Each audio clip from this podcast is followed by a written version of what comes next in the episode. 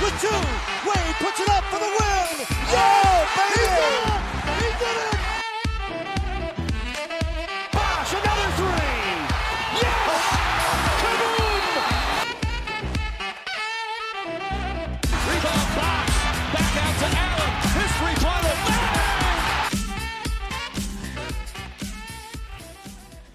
Salut à tous et bienvenue pour le- l'épisode numéro 6 du Miami Heat French Podcast.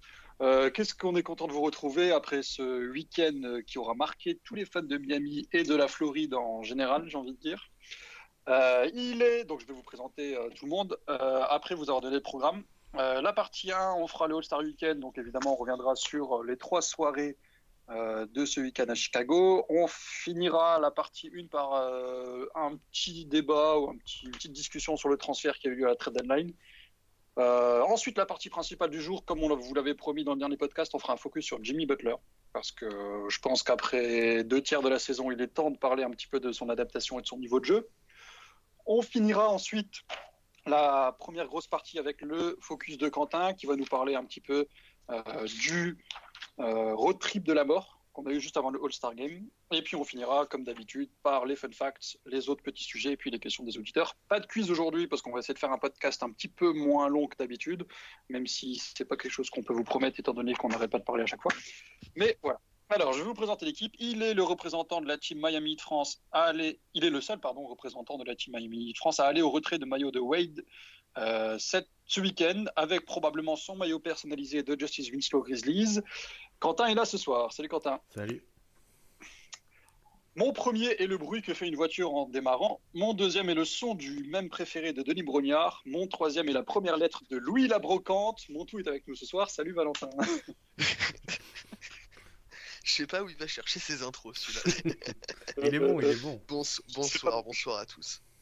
Il est en retard comme d'habitude, mais il devrait être bientôt là. Sam, il est pas avec nous ce soir, mais il devrait l'être plus tard. Donc, euh, on lui dira salut tout à l'heure. Et puis, Flo n'est pas là ce soir parce qu'il est en vadrouille, je ne sais pas où, en Amérique du Sud. Mais on lui fait la bise. Euh, on va commencer tout de suite, du coup, les gars, avec le All-Star Weekend. Euh, avant de commencer dans les détails, si je devais vous demander quelle est la seule et unique chose que vous retiendrez le plus longtemps possible de ce week-end, c'est quoi? Là, j'hésite entre Bam et Derrick Jones. Bon. Donc, le Euh, concours? Ouais, les concours en général, ouais. Bon, à part le 3 points où Robinson a fait euh, bah, une bonne perf, mais pas suffisante, quoi, mais... Non, non, att- le, le moment que je retiens vraiment, c'est le premier tour de Bam sur le Skills Challenge. Et t'as Wade qui dit euh, He's not a shooter. Et il lui met son 3 points premier, premier coup.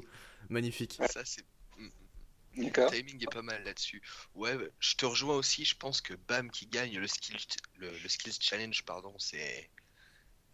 Je pense que c'est ce qui m'aura vraiment le plus marqué sur ce week-end. Ouais. Ouais, c'est ça, ouais. Ouais, je pense que s'il n'y avait pas eu ce finish un peu bizarre de Derrick Jones Jr., j'aurais peut-être euh, kiffé ça parce que c'était un peu le truc au bout de la nuit qui. Mm. Mais voir Bam aussi heureux et puis aussi dominant dans un concours qui est quand même assez spécifique par rapport au au match qu'on voit généralement, c'est quand même assez marquant euh, de ce côté-là. Euh, donc avant de parler justement de cette soirée qui nous a marqué, on va parler très très très très rapidement du Rising Star Challenge. Euh, donc juste avant de, de vous laisser la parole, juste rappeler que Tyler Hero n'a pas joué à cause de sa blessure au pied. Euh, donc il n'y avait que Kendrick Nunn qui nous a représenté. Euh, assez bonne performance de sa part. Il a joué avec les, meilleurs joueurs présents sur le terrain. Euh, il a eu autant de minutes que Zion, que Jamorant, que Trey Young, etc. Et il termine avec 16 points, une passe, un rebond, deux interceptions, et puis surtout à 7 sur 11 de tir. Donc voilà, on sait qu'il n'y a pas de temps de défense que ça, mais c'est un bon match de sa part, et en plus il repart avec la victoire. Est-ce que vous avez vu un peu le match ou les highlights J'ai regardé deux trois highlights comme ça. Bon, c'est pas autant je- autant j'aime bien le concept généralement. Après, c'est pas non plus le moment du All-Star Weekend euh, généralement qu'on retient le plus. J'ai- De ce que j'ai vu, ça avait pas non plus l'air d'être incroyablement mémorable, à part pour quelques actions. Je pense, euh, je pense au tir de Doncic notamment. Euh, après, Toi, tu préfères le Celebrity Game qu'il y a juste avant, c'est ça? Faut pas faut pas déconner non plus. Il y a des gens qui regardent ce truc là, vous croyez? Euh, c'est pas. possible, ouais, mais... euh, les gens sur place mais- Il y a des gens qui payent pour voir ça Peut-être. Je sais pas. Moi, ça m'a jamais intéressé pour le coup, même si j'adore le week-end là en général. Mais ça... Ouais. Bref. Toi, Quentin, tu as un mot à dire sur le Euh, pff, Ouais, c'est tu laisses les enfants jouer, quoi, faire joujou un petit peu, et puis, euh, puis voilà, c'est un peu ça le concept, quoi. Cette année, c'était surtout de voir euh, Young et Luka Doncic en fait. euh, Oui, voilà, t'avais C'est ça. ça, Ouais, c'était c'était Voilà. ça la grosse headline. Euh, ouais, Morant qui envoie euh, Zion au alley Ah, aussi, c'était cool. euh, aussi. ça, ça. cool. Non, c'est bon, c'est cool, hein. enfin c'est cool. C'est voilà, c'est pas un vrai match, ça, ça balance des 3 points de partout et quelques petits dunks sympas quoi. C'est Ouais, la- pour le coup, il y a l'apéro. encore moins de défense que, que le dimanche habituel. quoi. c'est l'apéro, ouais. Ça.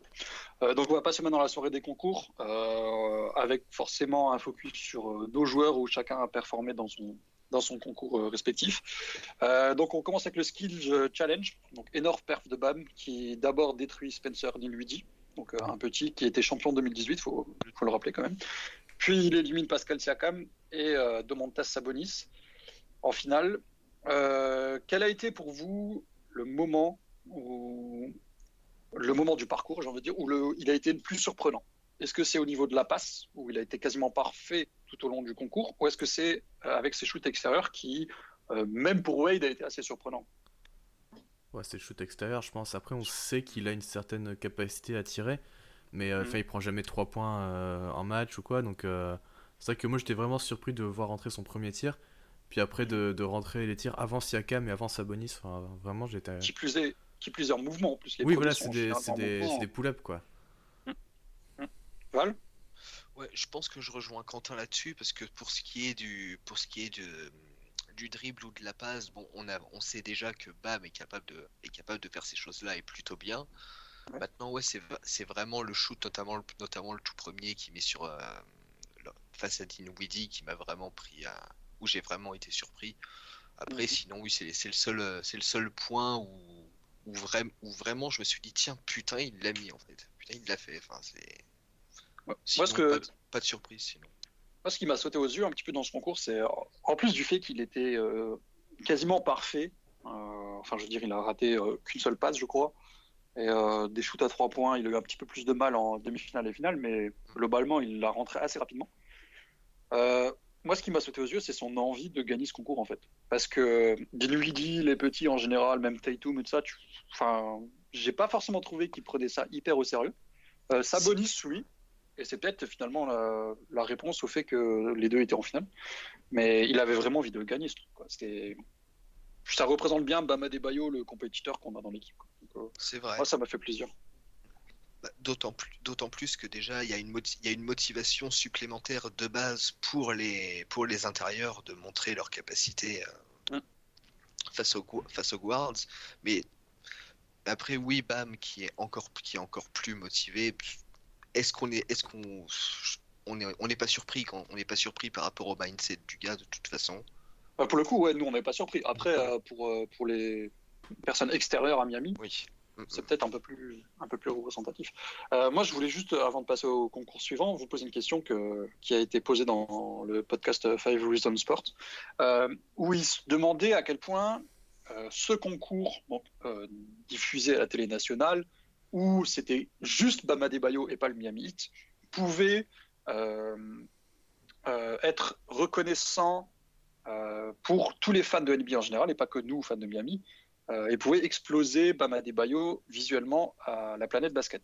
Qu'est-ce que vous vous en pensez? Est-ce que ça peut l'aider à avoir une meilleure visibilité et euh, à ce que les gens le connaissent mieux Ou est-ce que vous pensez qu'en fait, non, c'est juste un concours euh, et que du coup, ça ne changera pas fondamentalement euh, ce qu'il représente aux yeux des gens? Ouais, je pense que ça ne changera pas fondamentalement ouais, euh, ce, enfin, ce qui représente aux, yeux des gens. Enfin, Ouais, ça reste un concours, comme tu dis, et en soi, n'importe qui peut le gagner, ce concours. il ça se termine sur un tir à 3 points, donc...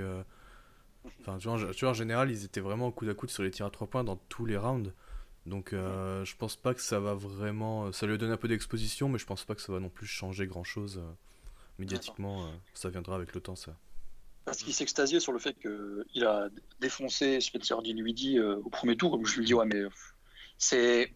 Alors, c'est clairement un concours. Donc, euh, il faut absolument des skills. Mais je veux dire, ça se joue quand même à des détails. Et Mm. si Spencer Dinwiddie euh, rentre un 3 avant, euh, Bah, voilà. je veux dire, ça montre pas, le- ça, ça prouve pas que euh, Bama Bayo est supérieur à Spencer Dinwiddie dans les skills, quoi. Mm. C'est voilà, c'est un jeu. Contrairement, par exemple, à un concours de dunk qui est plus représentatif pour moi de la capacité d'un joueur à, à dunker. Ouais, clairement. Donc, ouais. Bon, bah, je pense qu'on est d'accord. En tout cas, ça fait plaisir de voir Bam. euh, Est-ce que vous pensez qu'il va retenter l'année prochaine ou pas? Je pense qu'il va venir défendre son titre, ouais. Le connaissant un peu, euh, Mm, il va exactement. avoir envie. Il va peut-être faire le doublé. Je sais pas si depuis que c'est sur ce format-là, si quelqu'un a déjà fait le doublé. Euh, Hmm, je crois pas. J'ai pas souvenir en tout cas. Parce qu'il y a, il y a Tatum l'année dernière, Dinwiddie l'année d'avant. Je crois pas qu'il y a eu de doublé, non. Il y a eu, il y a eu, Enfin, voilà. il y a eu Towns aussi qui l'a gagné. Ouais, c'est possible. En général, les, les grands gagnent quand même. euh, Il y a eu pas bien, mal, tu de, pas mal de, grands- de grands qui ont gagné récemment, ouais. Mm, mm, mm. On va passer au three point contest. Alors peut-être le le tournoi, enfin le concours qui a généralement le plus haut niveau, j'ai envie de dire. Mm. Et là, euh, qu'est-ce que vous pouvez dire de la perf de Duncan Robinson? Quel serait le premier adjectif qui vous viendrait à l'esprit? Bah, bonne perf, mais pas suffisant, quoi. Exactement. Ouais. euh, il y J'aurais avait- il y avait dit des malades là. euh, Ils étaient là, vraiment, ils rataient rien, quoi. Donc, euh, Mais ouais, Dans il fait papier. 19, Duncan, je crois. C'est ça. chose. qui est- 18 ou 19, Ce qui est ouais. une perf Non, euh, vraiment correcte, quoi. C'est- C'est c'est très bien. Après, bon, il y a la- les, les 3 points euh, Moneyball là. euh, euh, les, les- les ballons verts là qui ramènent 3 points. Donc, forcément, ça. Comment dire, ça change, ça change un peu le- la vision qu'on a du concours. Mais. euh, mais en soi, 19, c'est un bon score. C'est juste que bah, t'as des mecs qui font. T'avais 3 mecs au-dessus de 26, quoi. Ouais. Tu peux pas faire grand Au chose. premier tour, euh, premier tour, ouais. En fait, c'est ça qui est. Il fait un bon concours, mais il est juste tombé. Moi, c'est comme ça que je l'ai résumé dans l'article, en tout cas, qu'il est juste tombé sur plus fort que lui euh, Oui, c'est ça. hein. Pas. Il fait pas un mauvais concours. en fait. Il... il y a peut-être juste dans le dans l'aile euh, son deuxième rack où il fait que 1 sur 5. Ouais. Sinon, il fait toujours au moins 2, donc euh, ce qui est pas trop mal. Et puis au dernier, au quatrième, je veux dire, il en fait 4 et au troisième, au cinquième pardon, où il a ses Moneyball, il en fait 3 sur 5. Et puis il rentre quand même 1 3 points. Ouais. Enfin ballon vert. le- Donc euh, il fait quand même un bon tournoi quoi. Mais on voit bien que c'est un joueur qui a besoin de rythme parce qu'au début il, il était en galère. Et plus il avançait dans le concours, plus il prenait de. Non, mais il, Mais bon. f- il fallait euh, Bam pour lui mettre des écrans, euh, de faux écrans. c'est clair. C'est ça. Ou Alors, il fallait un défenseur sur lui. Ouais. Il fallait un défenseur sur lui. Mais euh, ouais, euh, concours assez ouf. Mm. Euh, pour parler un peu de quelqu'un d'autre. Euh, 27 Booker qui fait 27 puis 26 et Buddy Hill qui fait 27 et 27. À noter aussi la bonne performance de Bertans qui arrive en finale et qui, Mm. qui était vraiment bon. quoi. Mais euh, là, on avait quand même un duo de, de compétiteurs au top. quoi. Ah, C'était du très très haut niveau ce concours à 3 points. hein. Et Bud Hill qui a mis 0 ballon vert. Et qui fait le buzzer beater, entre guillemets, Ouais. quoi. le game winner. Aussi, ouais. Ça, c'était. euh, ouais, je, plus, plus on avance ces dernières années, plus je me rends compte, ou enfin, c'est mon impression à moi en tout cas, que le, que le 3 points est le, le concours le plus intéressant. Ah, moi, c'est mon préféré. hein. Mm, Je Donc, trouve euh, aussi. Alors, on a eu un super concours de dunk cette année, on va en parler tout de suite, mais est-ce que dans le futur, le concours à 3 points va pas devenir le l'affiche, le, concours d'affiche? ouais. Et puis, Ouais. il va passer en. On verra. Est-ce qu'il- qu'il l'est est-ce qu'il l'est pas un petit peu déjà ou... Ouais. Après, après, avec, après, avec les Dunk Contest bah, 2016 et puis cette année notamment, euh, qui ont quand même été dingues, du coup, le, le Dunk Contest reprend un petit peu son, bah, son, ça. ouais. tr- son trône, mais, quand même- mais sur, la, sur la constance par rapport, à, par rapport à ces dernières années, quand même, le concours à 3 points a, Bah, a c'est de beaux faut arguments à faire valoir. ce qu'il faut prendre en compte, c'est qu'un concours, à, un concours de dunk dingue sera toujours beaucoup plus marquant qu'un concours de, de, de 3 points dingue. C'est ça, bah, oui, le Et- dunk est plus spectaculaire de base. Donc, euh, Et c'est pour ça que ça reste, euh, je pense. Et alors, qui plus est, en plus, avec un concours de 3 points dingue, sans Clay Thompson et sans Stephen Curry cette année. oui, Donc, c'est euh, vrai. on verra peut-être l'année prochaine. Je pense que Devin Booker reviendra peut-être. Buddy, il viendra défendre son titre. Steph et Clay seront sûrement là. Donc, euh, ça peut faire un sacré plateau encore l'année prochaine. Euh, on va passer pour terminer au Slam Dunk Contest. Euh, tellement de choses à dire sur ce, sur ce dunk. Euh, première chose, trouvez-vous, avec votre objectivité légendaire, que Derrick Jones Jr. devait perdre ou gagner le Slam Dunk Contest? Pour vous, qu'est-ce qui. Bah, pour moi, il devait le gagner, mais ça aurait pas non plus été scandaleux que Gordon le gagne. Oui, ouais, je rejoins, je rejoins. euh, J'ai le même, Ouais, j'ai le donc- même avis, ouais. C'est pas scandaleux, quoi. C'est ça. Non. D'accord. Euh, comment vous avez trouvé globalement euh, la régularité sur les dunks Bah, ouais, ce qui est bien, c'est qu'on a vu très peu de ratés. Et euh, ça, Ouais. ça change tout parce que l'année dernière, quand Dennis Smith Jr. il en rate 7 de suite et puis qu'il prend quand même 50, euh, ça fait Ouais. chier quoi. Oui. Là, cette année, il y a eu quelques ratés, mais bon, c'est enfin, normal, hein, on n'y échappera pas. Mais après, moi, j'ai trouvé peut-être moins bon que ce que les gens pensent. dans le sens où, bah, par exemple, Aaron Gordon fait deux fois le même dunk, ça n'a pas été Mhm. remarqué. Et euh, Derrick Jones fait beaucoup de riders. Alors, certes, ils sont sublimes, Oui. mais tu fais trois riders, quoi. Donc, euh, Ouais. ça devient vite répétitif, quoi. Mais euh, ouais, qui- en fait, ce qui me choque aussi, c'est que tout le monde parle des riders de Jones Jr., mais personne parle du fait que Gordon a fait deux fois le même dunk, juste la rotation qui est différente et l'emplacement. Ouais. Euh, c'est, exactement le même dunk qu'il a fait quand il passe au-dessus de Chance the Rapper, là. C'est deux fois le même. Et puis il prend trois fois euh, au-dessus de Chance the Rapper, ou il utilise trois fois Chance the Rapper, donc il n'y a pas tant de d'imagination. Oui, voilà. Variété. ouais. Après, son dunk en 3-6 là, contre la tranche, il était sublime. hein. Euh, Je pense que c'est peut-être le plus beau dunk. du concours. Ouais. Mais comme en esthétiquement. 2016. Ce Ouais. est- En fait, ce que les gens oublient, c'est que ça, ça ne fait pas gagner le concours. Ouais, voilà. Il faut une régularité. Même s'il aurait tout à fait pu le gagner, on- Oui. ça n'aurait pas été choquant. Et le Euh, dunk sur taco sur côté. hein. Ouais, alors ça, Oui. on, va, on va en arriver euh, tout doucement. Euh, si moi je vous dis que je résumerai le concours de. ça, c'est mon avis à moi, de Derrick Jones Jr. avec cette phrase c'est un, un peu un manque d'imagination, mais une plus grande hauteur et une plus grande force que Aaron Gordon. Ouais. Est-ce que vous êtes d'accord ou pas avec moi? Ouais, je suis d'accord. C'est peut-être un poil moins aussi. esthétique aussi. Vraiment, dans l'esthétique, c'est juste Ouais. parfois un peu moins joli. Mhm. Mais, euh, mais ouais, je suis d'accord avec toi. Complètement. Après, moi, là où, pour en rester sur le, le résultat global, euh, donc euh, sur le fait que Derrick Jones Jr. a gagné, qui pour moi est tout à fait logique, ou enfin voilà, que je suis, je suis un peu comme vous, ça m'aurait pas choqué que Gordon gagne, mais euh, c'est pas volé du tout de Derrick Jones Jr.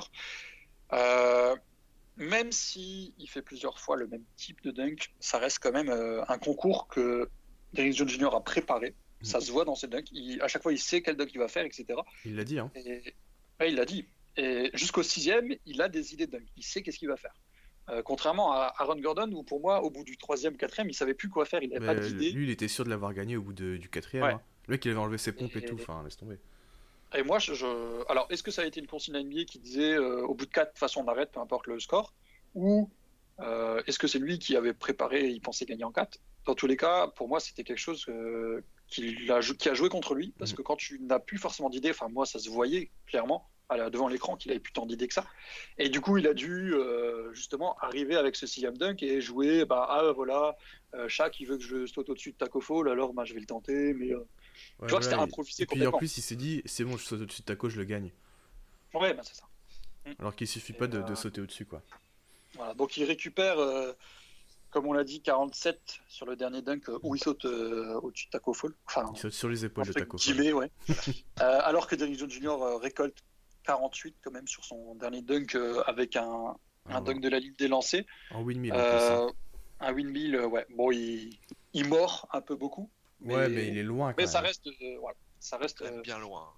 un dunk de la. Et je- Après, ouais, vas-y, vas-y. Et je trouve aussi qu'on parle pas qu'on parle pas assez de son premier dunk, celui il passe au-dessus de Bam. Faut Mm. vraiment regarder d'où il part. Il est ça. hyper loin. Il est hyper loin. Mais ça, je- vais vous proposer après une, une- une petite comparaison entre les deux dunks.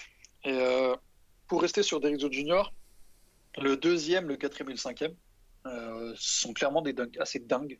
Moi, le, deux- le deuxième où il fait, euh, bah, moi je connaissais pas du tout, mais euh, euh, Kenny Smith appelle ça un tornado. Ah oui, c'est le 360 inversé Ouais, entre ça. les jambes là. Ouais ouais. Oh, il est Ouais. magnifique. Et euh, pff, il faut quand même un time assez incroyable. Et il a montré toute sa palette euh, d'équilibre et de, de hang time justement euh, tout au long de ce concours là. Donc, euh, moi j'ai vraiment kiffé ce qu'il a, ce qu'il a montré. Tu voyais qu'il avait envie de le gagner, tout ça. Donc euh, je suis plutôt satisfait qu'il qu'il l'ait eu, même si euh, malgré le, le débat. Euh, D'ailleurs en parlant de ça, quelle opinion vous avez sur les choix de Wade? Est-ce que pour vous ça a été un peu arnaqué ou pas? Bah il y a un truc. pas- En fait, il y a sur son premier dunk à Derrick Jones, Wade dit euh, euh, je peux pas lui mettre 10 parce qu'il avait raté avant. Sauf que Gordon tape 50 sur le dunk en 360 où il a Ah, raté bah, deux fois avant. Donc tu vois, il y a un problème dans les, dans le- dans les juges et dans la notation. euh. Mais c'est pas, manque de- c'est pas un problème par rapport à. Wade en lui-même, c'est vraiment euh, en général sur le, le- la notation des dunks. Mais moi je fais partie de ceux qui pensent qu'à partir du moment où tu rates le dunk, tu peux pas avoir la note Ouais, maximale. je suis assez d'accord. Parce Je suis complètement d'accord avec ça aussi, ouais. T'as plus l'effet je- de surprise en fait. T'as raté. Déjà, t'as raté, et puis voilà, c'est ça. En fait, Après, euh, Pour moi, c'est bien simple, tu devrais avoir le droit à un raté. Et si tu rates après, bah t'as t'as perdu, t'es éliminé. Comme c'était comme c'était avant. d'accord. Avant, ils faisaient ça. Si tu ratais une première fois, tu avais le droit à un raté. Et après, tu, si tu ratais, bah tant pis, quoi. T'avais avais zéro, quoi. Ou t'avais, euh, ou t'avais, je sais plus, genre ils te mettaient des 3 ou des 4 pour, euh, pour la tentative, quoi. Mais... Est-ce que. euh, Enfin, alors là, je vais de nouveau donner un avis complètement subjectif de ma part. Euh, j'ai pas de problème avec le fait que Wade soit ait noté euh, Derrick Jones Jr. Pour moi, l'erreur vient en fait de la NBA qui a choisi un ancien joueur du 8 pour noter un gars du 8. Donc Mm. euh, voilà. Après, c'est comme ils le disent dans le podcast euh, Five Reasons Why, c'est difficile de, de lui en vouloir. Il est juge. Euh, on sait qu'il va pas forcément être euh, objectif. Donc, il faut en vouloir à la NBA d'avoir choisi euh, Dwayne Wade pour noter des gars comme ça. Mais moi, par contre, j'ai beaucoup plus de problèmes sur le fait qu'on invite souvent dans ces jurys des gens extérieurs, comme euh, Common et Black Panther, enfin l'acteur. Je voilà, je vois pas qu'est-ce que ces gars-là viennent faire dans ce jury-là. Mais clairement. hein. Euh, Ça, je te rejoins. Pour moi, tu prends que des, que des, en théorie, des, soit des experts en dunk en théorie, donc des, des anciens joueurs qui ont, qui maîtrisent le, qui maîtrisent le dunk, ou alors juste des, des légendes du, des légendes du sport. Mais sinon, euh, oui. Moi, je serais voit, et- Après, je comprends la démarche de ramener des célébrités, mais ouais, mais je veux dire, à un moment, faut être un peu logique aussi. Dans... Moi, C'est un jury, quoi. ouais. C'est pas. Moi, tu vois, je serais d'avis de, de prendre des, des, de- de dunkers pro, tu vois, comme les Jordan Kilgannon, les Team Flight Brothers et tout. Eux, c'est ça, c'est des mecs, ils savent dunker, c'est leur vie, tu vois. Ils, ils savent euh, à quel point c'est technique, à quel point tel dunk est technique, tel dunk est difficile, euh, tout ça, enfin, ils, le- ils- juste ils le savent parce qu'ils le pratiquent tous les jours. Donc, euh, pour moi, ça devrait être eux qui devraient juger les dunks. Et ce serait Ah, c'est- bien mieux, ce serait bien plus intéressant. C'est ce que je veux dire. En, quel. euh, Enfin, quelle est la. Comment, comment dire? Je ne vois pas en quoi Common est plus euh, euh, logique que nous sur une notation de dunk. Ouais, voilà, Que clairement. nous, derrière notre ordinateur. Bah, en fait. so- soit il l'est pas, j'ai envie de te dire. Enfin, après, bon, nous, on sait pas forcément dunker, peut-être que lui, si, mais bon, euh, Ouais, oui, mais je veux dire, un dunk comme Derrick Jones Jr., il n'arrivera jamais à le faire non plus. oui, voilà. Alors que tu mets un, Derrick- un Julius euh, un The Morning à la limite, ou des, des gars comme ça, euh, Sc- Scottie Pippen, moi je, je suis complètement pour qu'il soit dans un jury, parce que c'est un gars qui sait ce que c'est un dunk, qui, qui sait quel, euh, Mm. quel muscle ça, ça demande, quel euh, niveau ça demande, quel entraînement ça demande, etc. Et avec tout le respect que j'ai pour eux, Common est l'acteur de Black Panther, je- moi je vois pas en- qu'est-ce qu'ils foutent là en fait. Et moi c'est un souci. Ou même euh, Kadour Diani était, était sur place.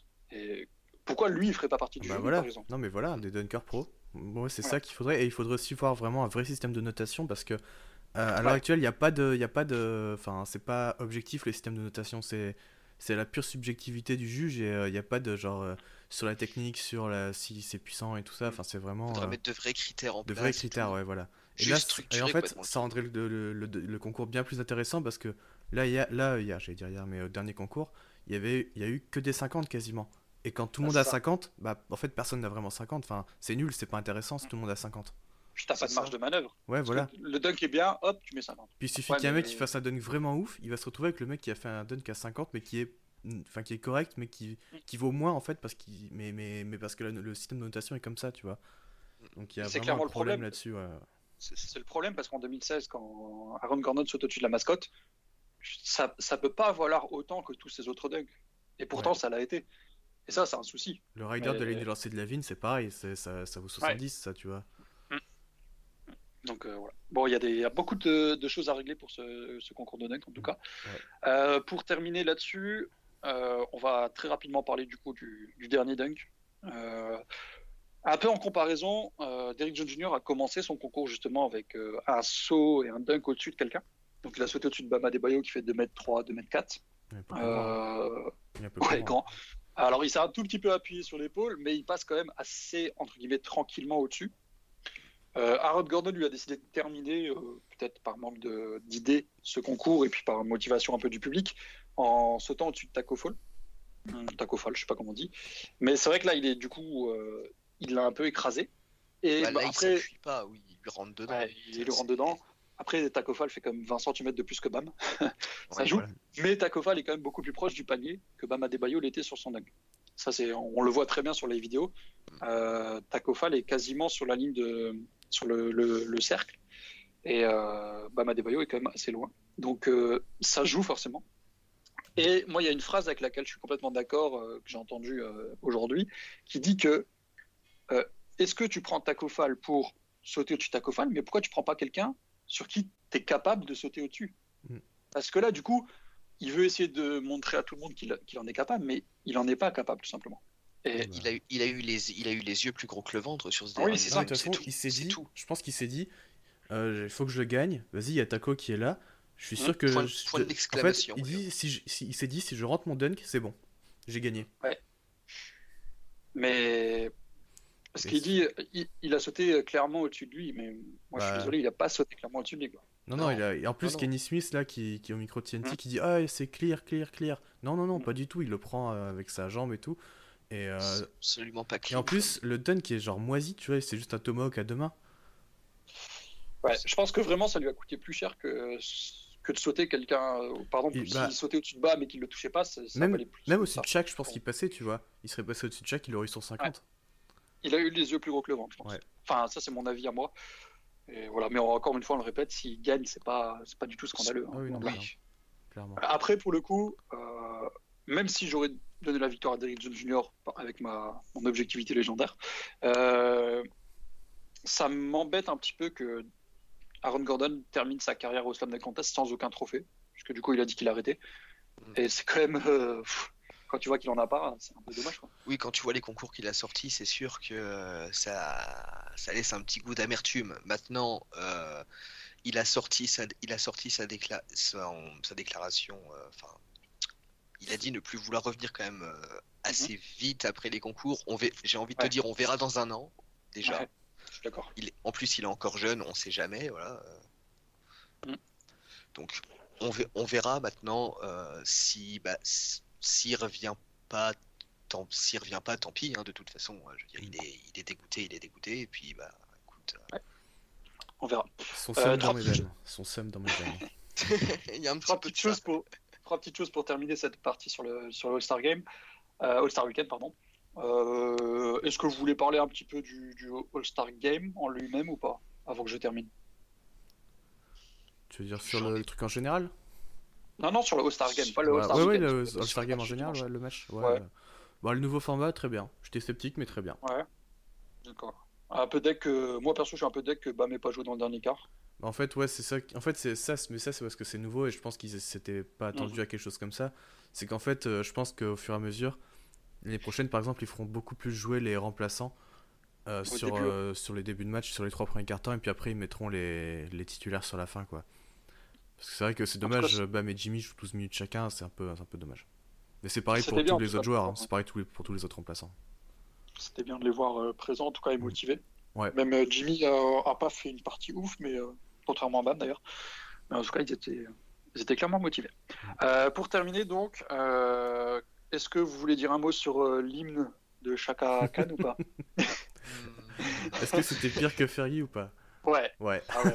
Ah, franchement, c'était pire que Fergie. Oh là là. Oh là là, j'ai trouvé ça C'est con parce horrible. que plus, c'était parfait jusque-là. T'avais Ouais. Common, t'avais tous les trucs parfait. là, euh, Magic. et je euh, sais pas, je sais pas comment ils ont fait pour réussir à garder leur sérieux, les gars. Oh, c'était horrible. Ouais. Oh là là. Je trouve ça dommage qu'on ait pas eu des réactions comme l'année dernière, tu vois. Ah ouais, comme euh, ou l'année dernière ou il y a deux ans, je sais plus. Bref. Ouais. Mais c'était qu'est-ce qu'on avait oh là. Oh, C'était incroyable. Je- Déjà quand je l'ai vu s'avancer, je me suis dit oula, ça fait peur. Mais c'était horrible. Euh... Prono sur l'an- l'année prochaine. Qui est au All-Star Game? Qui est au concours? Qui le gagne? Je pense qu'on peut avoir les mêmes en concours. Éventuellement Duncan, pas sûr. Mais Derrick Jones et Bam vont venir défendre leur titre. Tyler Hero, tiens, dans le concours à 3 Ouais. points. C'est ce que Ouais, je voulais voir. ouais. Bah, Est-ce lui, que vous dit pensez qu'il. Peut-être même plus, peut-être même plus que Duncan Robinson, tu vois. Ah, ça dépend. Si Duncan refait la même saison. euh, ah, bah, Peut-être s'il tourne à 47%, il ira. Et quoi. ça, ça se trouve les deux. hein. Ça se trouve les deux. Peut-être, hein, Ah, les- je sais pas. c'est les nouveaux Splash Bros, hein, de toute façon. Et euh, oui. En tout cas, euh, ce sera intéressant de voir si on arrive à ga- garder un titre euh, du- de- des concours en tout cas. Euh, mais comme vous l'avez dit, je pense que ceux qui l'ont gagné, comme Derrick Jones Jr. et Bam, ils retourneront pour défendre Oui. leur titre. Et euh, à voir en tout cas au Rising Stars si Kendrick Nunn et Tyler Hero sont toujours pris. Ça, ce sera, je pense que c'est la, la chose la plus intéressante. Mm. Et voir si Bradley Bill représentera Miami au au All-Star Game. Ah oui, oui, oui. Aussi. Il sera dans une équipe qui gagne, donc, euh, Normalement, ça c'est prévu. Ouais. Ça. donc on il y verra. sera. En tout cas, on espère tous. On aura trois On va terminer du coup cette. euh, en tout cas, on terminera cette page euh, All-Star Weekend pour dire que c'était extrêmement kiffant d'avoir autant de joueurs euh, sur tout au long du week-end. Et euh, on a vu que même Udonis Aslem et euh, Myers Leonard étaient sur, sur place pour, pour un peu chauffer leurs gars. Et, Et Bam Adebayo a notamment fait des, des déclarations assez intéressantes et assez drôles, où notamment il trash talk Jimmy Butler en lui disant qu'il lui doit 1500 balles pour les tirs à trois points rentrés. Ouais. C'était un bon moment de détente et euh, ça fait plaisir de voir que le collectif, euh, même en dehors du, des matchs de saison régulière, est- Il Et en, place. il en a placé une pour Spo aussi, hein, le BAM. Ouais, il lui a dit qu'il va falloir qu'il mette en place des systèmes pour le faire tirer à trois points. J'attends de voir si ça marche du coup. Mais euh, c'était bien. Euh, est-ce que est-ce que vous avez kiffé Wade au commentaire ou pas? Moi j'ai surkiffé quand il. Ouais, en vrai, ouais. Il est bien. J'avais bien aimé aussi, ça, ça passe. Même Hield euh, gagne et tout, euh, je, je le trouvais vachement bon avec Reggie Miller. Mais euh, après, euh, je suis pas objectif non plus euh, sur, sur ce sujet-là. Donc on va clore ce- cette petite partie, on va parler, passer directement au transfert. Euh, très rapidement, pour résumer euh, la chose, euh, donc le soir de la trade deadline, on a transféré Justin Winslow. Oui, quand je sais, il a été transféré. Johnson et Dion Waiters contre André Iguodala, euh, Jay Crowder et Solomon Hill. Première question, sur le moment, qu'est-ce que vous avez pensé de ce trade? Alors moi je me suis ré- réveillé, j'ai regardé le match contre les Clippers, j'ai ouvert Twitter, et j'ai vu que Winslow était tradé, j'ai eu envie de pleurer. Ça, c'est la réaction normale. Voilà. non après c'est vrai que après il a fallu attendre euh, le trade final parce que ça passait pas juste Winslow contre euh, Iguodala. Mm. Mais euh, ouais finalement ça, ça me va, je suis assez content, je suis assez content que Winslow finisse à Memphis et pas dans une franchise de mort euh, dont je ne citerai pas de nom. Euh, Knicks par exemple. Euh, non après euh, non c'est bien d'avoir récupéré euh, Iguodala et Crowder. Très bien même. Ouais, Solomon Hill, euh, non, pas forcément. Bon, il a pas joué, mais ouais, je pense qu'il pourra, il pourra dépanner. Je pense qu'il dé- il dépannera plus en cas de blessure, parce qu'on l'a pas vu jouer pour l'instant, donc euh, Ok. c'est pas. que- ouais. Val, toi, sur le moment, qu'est-ce que tu as pensé de ça? Bah, un, petit, peu la même chose que Quentin, notamment par rapport à, Winslow, forcément. Après, euh, l'acquisition d'Iguodala et surtout, je pense, surtout déjà plus celle de, euh, de Crowder m'avait bien sauté aux yeux et je m'étais dit, tiens, c'est quand même vachement intéressant.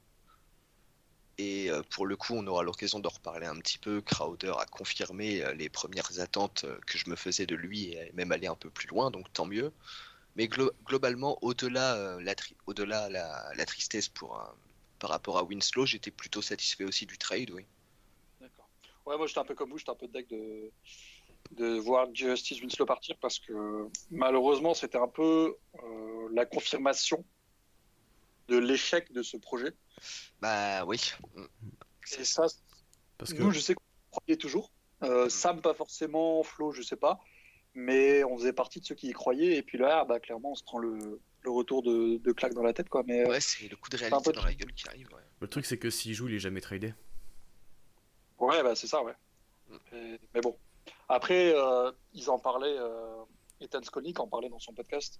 Euh, lui qui est insider de Miami, il disait que euh, euh, la raison pour laquelle il était transféré, outre sa blessure, c'est que euh, Miami, et en tout cas dans les bureaux, dans les, dans les vestiaires et de ça, ne sentait plus forcément euh, l'amour, entre guillemets, de Winslow envers la franchise.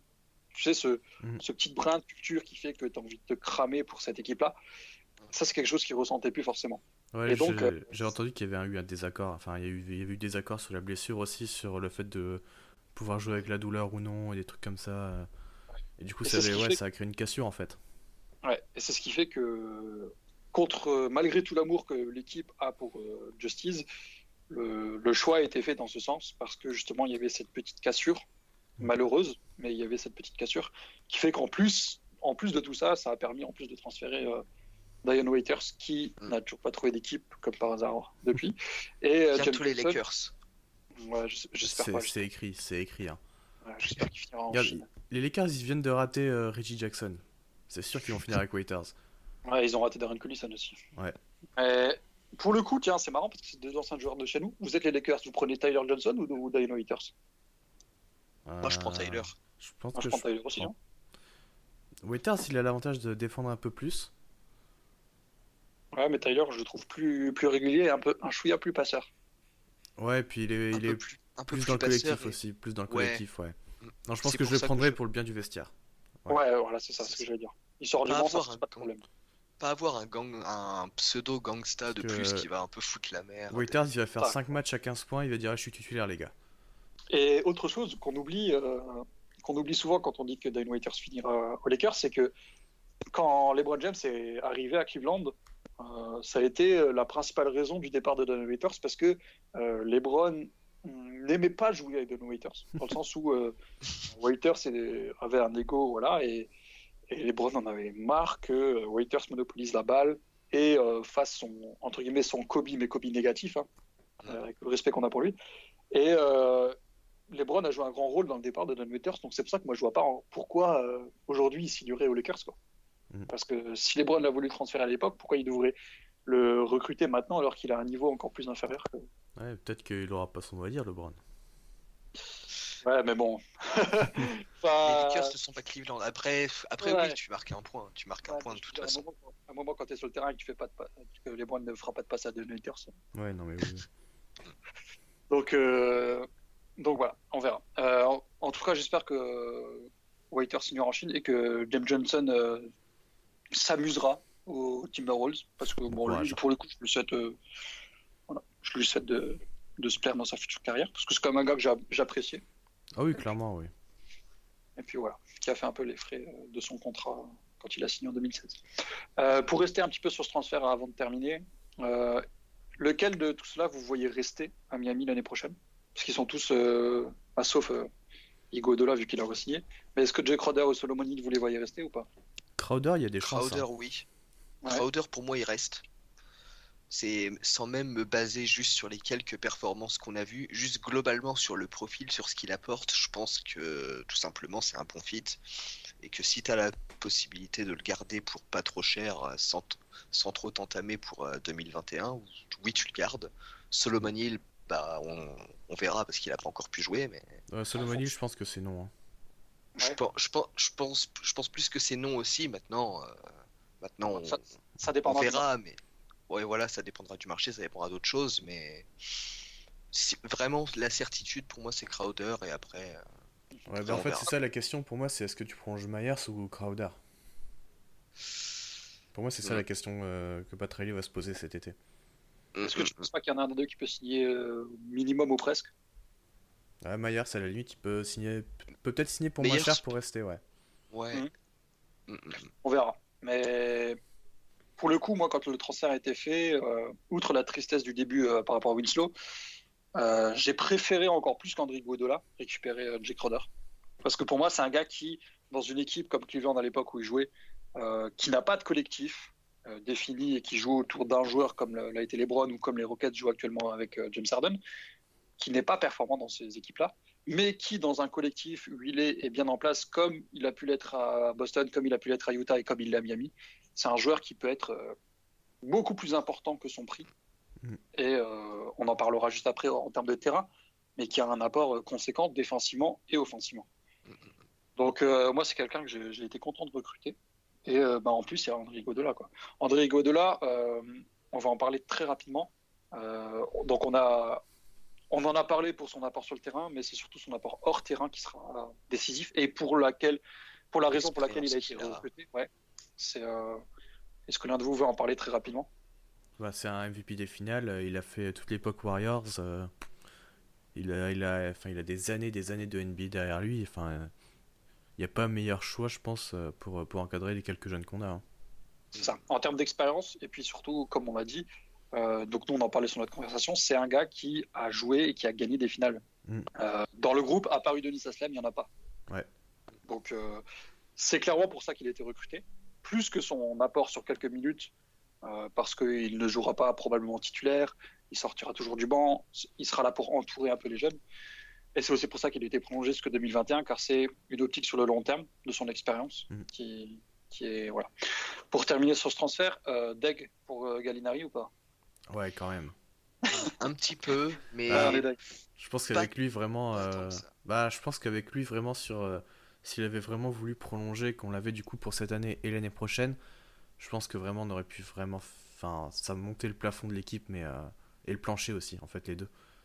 oui, je- raison. ça c'est clair. Ça, La raison pour laquelle, euh, pour laquelle le transfert ne s'est pas fait, c'est parce que comme euh, André Guadola, qu'on a prolongé jusqu'à 2021 avec une option, euh, une équipe euh, après euh, donc euh, cette free agency qui sera absolument énorme, c'est que on voulait faire la même chose avec euh, Gallo, sauf que lui voulait absolument euh, une garantie sur les saisons après 2021, ce que nous, on ne voulait pas donner, étant donné qu'on cherche à recruter Giannis ou autre euh, très gros free agent de cet, cet été. Donc ce transfert ne s'est pas fait à cause de ça. C'est Euh, ça. assez frustrant, étant donné que c'est tout ce qui nous manque.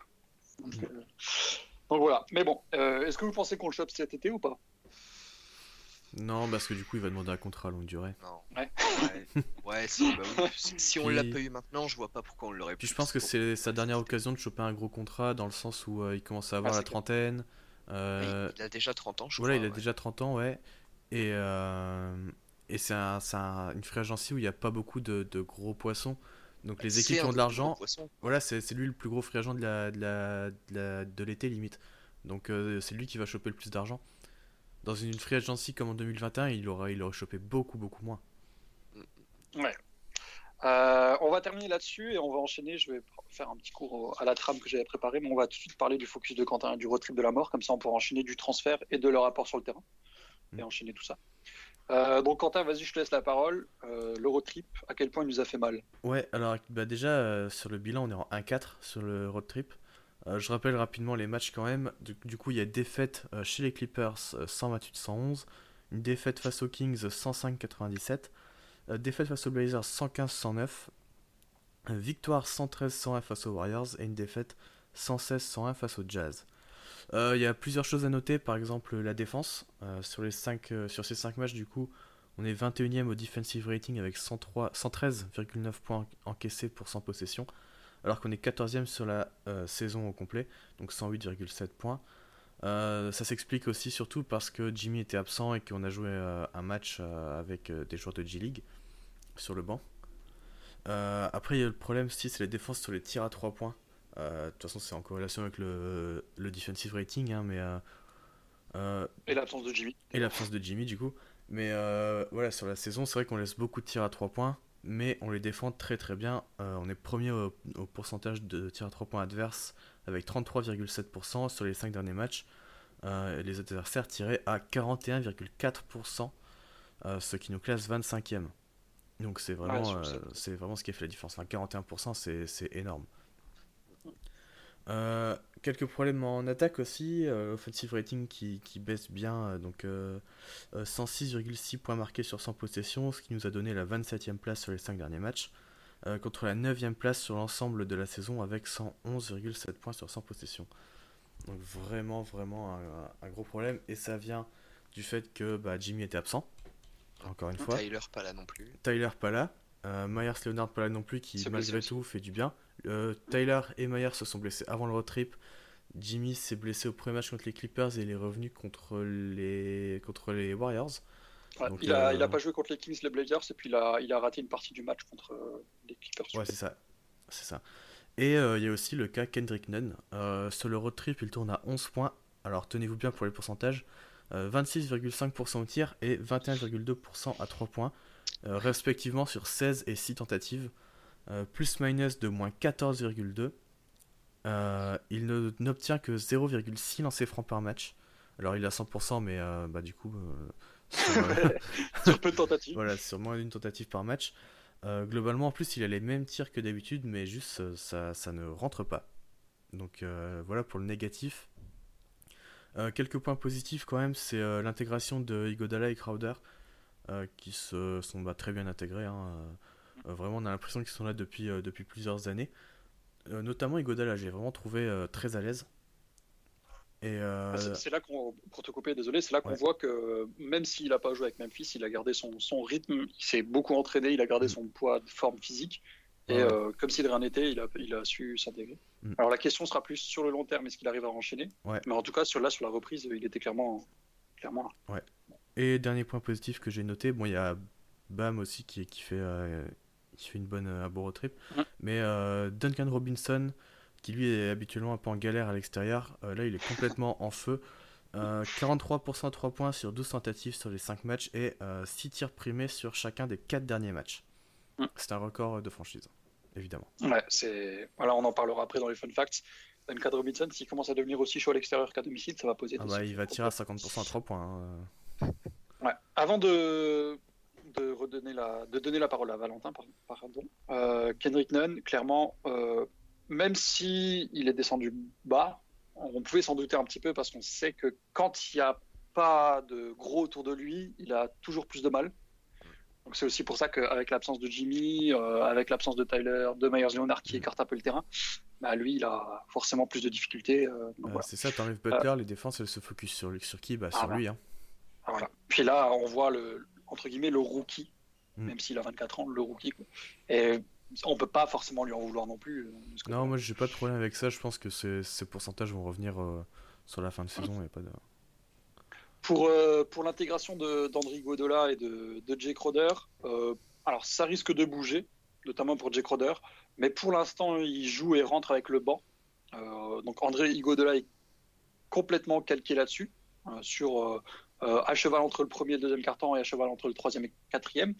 Et euh, il joue en plus souvent. Donc ça a été le, cas sur Jay Crowder pour les deux derniers matchs et ça a été le cas pour André Godola contre euh, le Jazz, mais il joue les fins de match. Que ce soit pour le rapport défensif et surtout pour Jay Crowder, son apport à trois points. Donc voilà, en tout cas, ce sera intéressant de voir si euh, Spo va rapidement trouver ses rotations avec ces deux joueurs-là et euh, quelles euh, minutes ils vont récupérer de quels joueurs. Parce que là, Tyler ne joue pas, Myers ne joue pas, mais euh, à un moment, on va avoir des problèmes de riches et il va falloir que Spo trouve l'équilibre parfait pour trouver ses, ses rotations, chose qui ne, va, qui ne vont pas être simples étant donné que Spo a toujours du mal à trouver, à trouver euh, son, son rythme de croisière de ce côté-là. Ouais. Euh, vous, qu'est-ce que vous en pensez. Ouais, il risque de tâtonner. Ouais. Euh, toi, Val, qu'est-ce que tu as pensé sur ce road trip là Est-ce que, est-ce que pour toi, ça représente vraiment des choses négatives qu'on a vues cette saison ou est-ce que c'est, euh, comme on l'avait dit de toute façon depuis septembre, le moment le plus difficile du calendrier, qui de toute façon va être euh, négatif? Mais euh, à quel point ça représente pour toi les difficultés qu'on a cette année? Hmm. Bah, je pense, je pense que en termes de difficulté, on a ce qui est assez symptomatique, c'est par rapport à Kendrick Nunn, mais on l'a très bien dit et très bien expliqué. Pourquoi est-ce que, pourquoi est-ce qu'il a été en difficulté? On l'avait déjà vu un petit peu auparavant sur la saison, et si, euh, et si malheureusement on doit être réamené à, à nouveau à ne pas jouer avec Butler ou, euh, ou d'autres gros extérieurs, on reverra possiblement euh, encore Kendrick Nunn en, en difficulté. Donc Mhm. c'est un point négatif, mais en même temps, c'est pas non plus tellement une surprise et il n'y a pas en faire tout un, Tout un plat. tout un plat, voilà. Donc, euh, et sinon, sinon, à côté de ça, non, c'est, il n'y a pas, il a pas vraiment de points euh, ultra symptomatiques, euh, si ce n'est, si ce n'est la défense à, à trois points, comme, euh, comme l'a dit. euh, Mais est-ce que pour toi, c'est vraiment quelque chose qui, qui est expliqué par le fait que euh, on est un peu moins bien, ou c'est quelque chose qui est plus expliqué par le fait que euh, c'est l'enchaînement des matchs, l'absence de Jimmy Butler, la fatigue, etc. Non, je- plus l'enchaîne, plus l'enchaînement des matchs, et tout simplement la partie du calendrier qui était, qui était vachement compliquée. Euh, deux trois choses à rajouter encore avant de, de terminer ce- cette partie. Euh, Rudy Gobert nous a bien défoncé. Encore une fois, la taille. Euh, Oui. Ouais. euh, Bam Adebayo a souffert malheureusement euh, sur ce match-là, mais euh, il nous a fait mal. Euh, moi, si j'ai un regret sur ce road trip, parce que on savait que c'était la partie la plus difficile du calendrier, on savait qu'on allait récupérer des défaites là-dessus. Moi, c'est le match contre les Kings, parce que je pense que avec Jimmy, on le gagne, et autant contre les Clippers et le Jazz, c'est tout à fait compréhensible de perdre. Autant contre les Blazers, étant donné la, la forme de Lillard, c'est aussi tout à fait compréhensible. Ouais. Autant contre les Kings, j'ai un peu un petit regret là-dessus. Ouais. Mais, mais bon, Bah, quand ton banc Ouais, est c'est- composé de Dragic et de trois joueurs de G-League, euh, c'est ça. c'est. C'est- C'est plus compliqué. Moi j'étais persuadé qu'on allait le perdre celui-là avant qu'il commence parce que pas de du coup pas de pas de nouvelles recrues et euh, Mhm. tes joueurs euh, tes joueurs blessés et euh, même Johnson qui du coup s'était fait trader qui jouait un petit peu bah pouvait pas jouer donc euh, Ouais, c'est ça. Il y avait beaucoup, beaucoup, beaucoup d'absents dans la rotation très limitée. Et puis de toute façon, c'est les Kings. On sait qu'on perd toujours contre eux cette année, à chaque fois. Donc, donc voilà. Mais euh, donc ceux qui nous écoutent, vous pouvez aller voir sur le site. Il y a une analyse du, de la troisième partie de calendrier qui commence dès euh, demain. Euh, ou dès aujourd'hui, si vous écoutez le podcast demain. Euh, un calendrier beaucoup plus abordable. Euh, là, jusqu'à la fin de la saison, normalement, on a le calendrier le plus accessible de la ligue, à peu près, avec euh, ouais, les j'ai vu un pense. classement euh, on était 25e je crois quelque chose comme ça Ouais, c'est ça. 25 ou 26e, ouais. dans le de, de pire à meilleur calendrier dire. Globalement, on aura euh, une dernière semaine ou deux dernières semaines un peu plus intenses, mais ça reste la dernière semaine, on ne sait pas du tout qu'est-ce qui peut se passer. On va affronter euh, juste avant les playoffs donc Toronto, Boston, on a du Indiana, je crois, Ouais, oui et aussi. des choses comme ça. Mhm. Mais en attendant, c'est quand même des alternances euh, accessible pour nous avec euh, du Détroit, du New York, du Atlanta, etc. Du Charlotte aussi, oui. Ouais, du Charlotte. Donc ça, c'est des matchs qu'il faut absolument qu'on récupère. Et euh, pourquoi pas viser, donc ça on en parlera dans la question, mais les trois premières places du classement. Est-ce que vous avez d'autres choses à rajouter euh, sur ce road trip avant qu'on passe au, qu'on fasse une petite pause et qu'on fasse passe au focus sur Jimmy Butler ou euh, je pense qu'on a un peu. Euh, Non, je pense qu'on je pense qu'on est pas mal. hein. Juste pour citer les, les prochains matchs, on a 9 sur 13 à la maison et on joue les Hawks, deux fois les Cavs, les Nets, les Wolves, le Magic, les Pelicans, Wizards, Hornets, Knicks et Bulls dans les vraiment les équipes qui sont vraiment gagnables. Donc Ouais. Ah, ça. franchement, on peut, on peut gagner 10 sur 13 là, tu vois, c'est le moment de faire une grosse série. Il y a les Bucks qui Même- se calent entre deux, les Mavs. Et c'est tout. hein, Même, vraiment, même ouais. pas on peut, il faut qu'on en gagne 10 sur 13. quoi. Clairement, clairement, clairement, là, euh, on peut même faire. Il faut. Théoriquement, on peut faire du, du 12 ou 13, du 11 ou 12 sur 13. Moi, j'ai une question euh, pour vous deux. Alors, vous êtes obligés de faire un choix. Vous n'avez pas le droit de dire euh, deux. Donc, nos quatre prochains matchs sont Atlanta, Cleveland, Cleveland et Minnesota.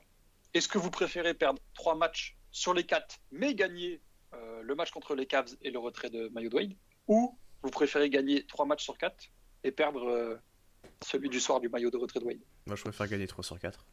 Ouais, 3 sur D'accord. 4 aussi. Ah ouais, d'accord. Ah, ah, moi, ah, moi, je veux pas perdre. ça me ferait chier de perdre et d'être sur place, tu vois, mais. euh. Ah mais non, en moi, le soir je- du retrait de Maillot de Wade, ah, je peux pas me dire, ah, ça c'était le soir de Maillot Ouais, de L'année Wade. dernière, on a perdu. ah, c'est euh, pas tant- L'année dernière, on a perdu le jour du retrait de maillot de Bosch. Hein. Ouais, ouais, je sais, mais c'est pour ça, je... c'est un mauvais souvenir, je veux pas perdre ce match-là. Là, c'est le maillot de Ça se comprend, se de Maillot de Wade. Ouais, ouais, mais Ah, ce jour-là, ce jour-là, Derek avait euh, postérisé euh, Vucevic. Donc ça va, on a gagné quand même. Ah non, mais là, là c'est les Cavs en plus en face. euh, Ah non, mais les Cavs, enfin, on peut pas les perdre. gars, ils sont entre deux coachs, ils ont JB Bickerstaff. euh, voilà, de déjà, t'as tout dit. gars, il faut à T'as tout dit, ils ont Bickerstaff en entraîneur, c'est bon, c'est gagné. On peut pas perdre, hein. sérieusement, si on perd là. euh, Ah, je- Ah là là, moi je, je peux pas, je... ça c'est un truc que je peux pas. Je suis désolé, hein, mais je préfère perdre trois matchs et gagner celui-là que. enfin bref. Mais voilà. On fait une petite pause et puis on revient pour faire le focus sur Jimmy Butler sur le début de saison. C'est parti.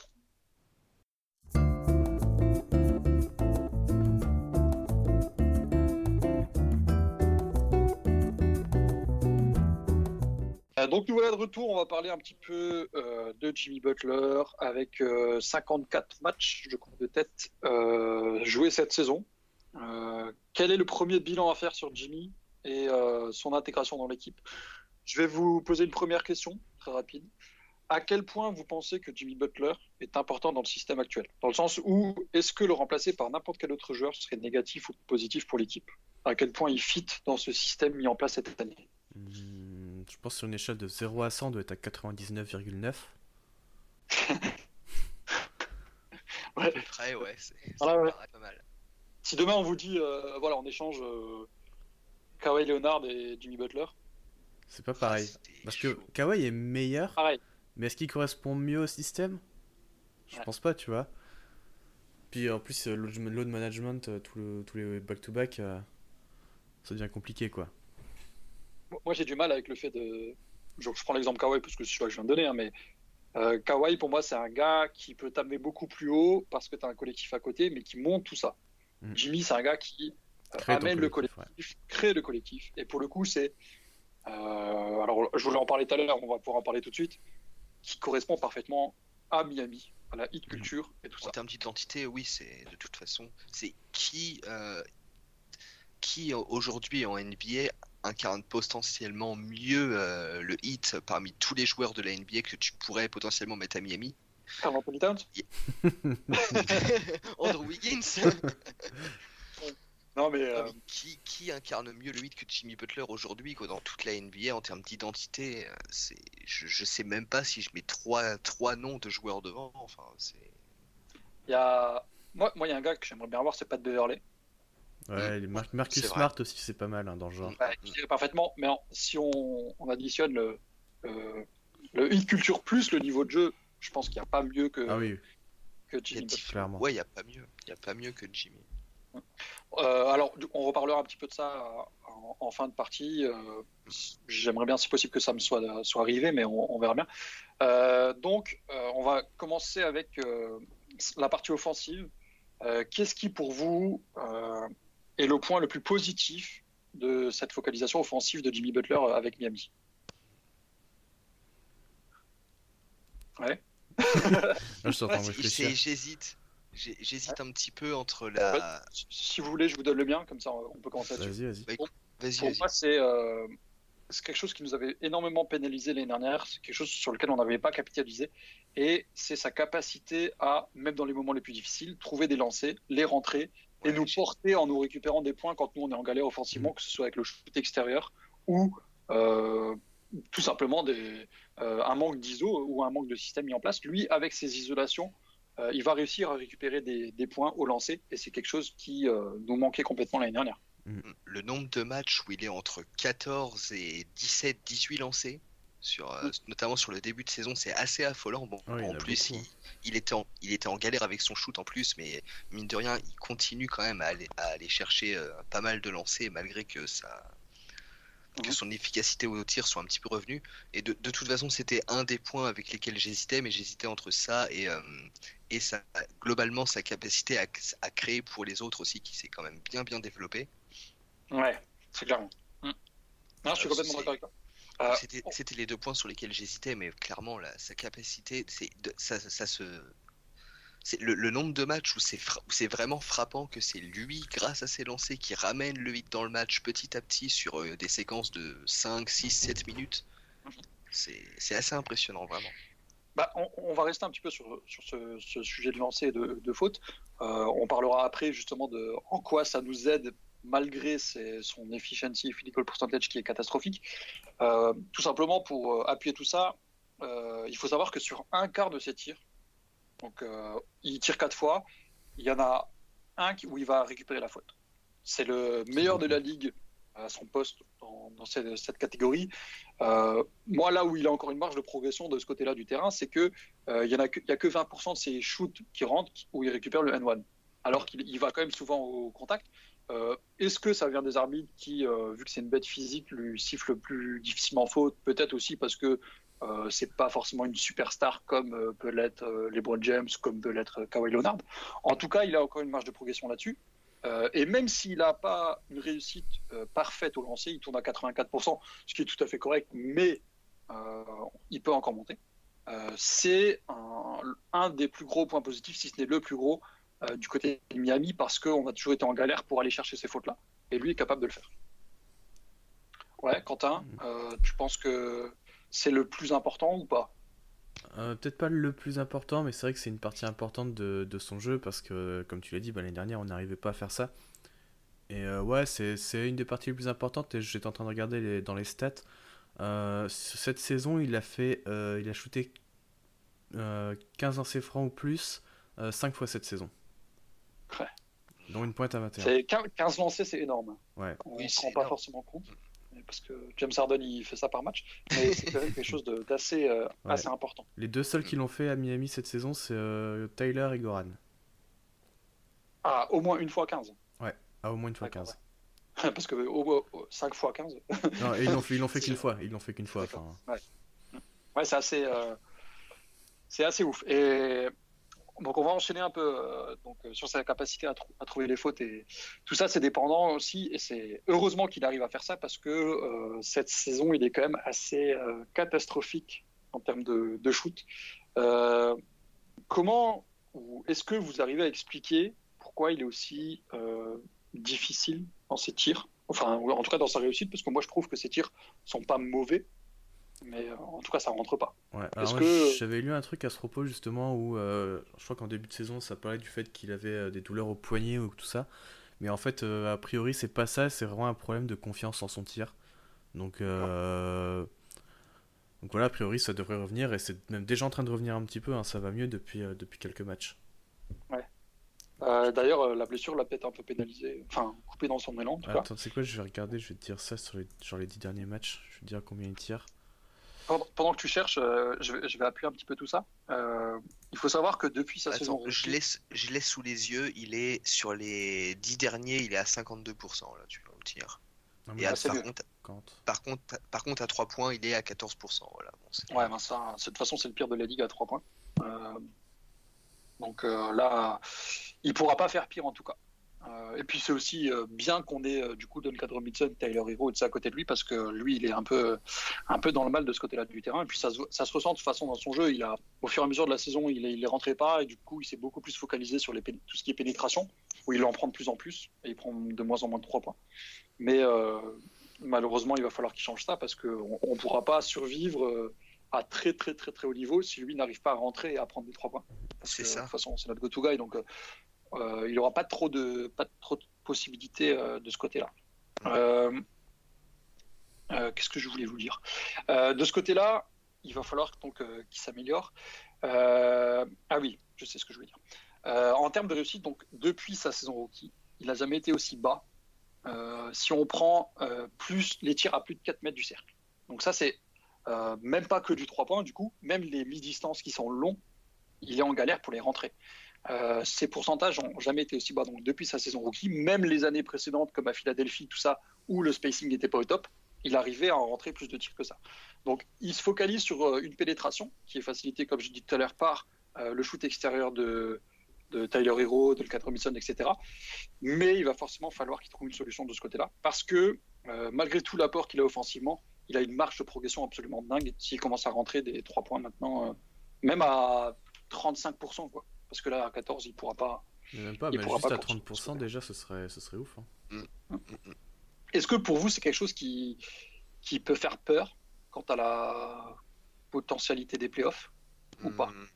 À haut niveau, oui. À partir du moment où on va commencer à affronter des équipes qui, Mhm. ont, des, qui ont des coachs qui vont savoir s'adapter par rapport aux préférences de Jimmy euh, et, à, s- et à- tout simplement à, son, à sa manque de réussite au, au tir, si on vient à tomber ne serait-ce que sur du Celtics et peut-être, selon comment le classement est fait, peut-être qu'on peut-être si on tombe sur les Bucks par exemple, voilà, Sixers, Bucks ou Raptors, face à des équipes comme ça, on n'aura pas le luxe d'avoir un, d'avoir un go-to guy qui tourne à 15 ou 20 ou 25% à 3 points.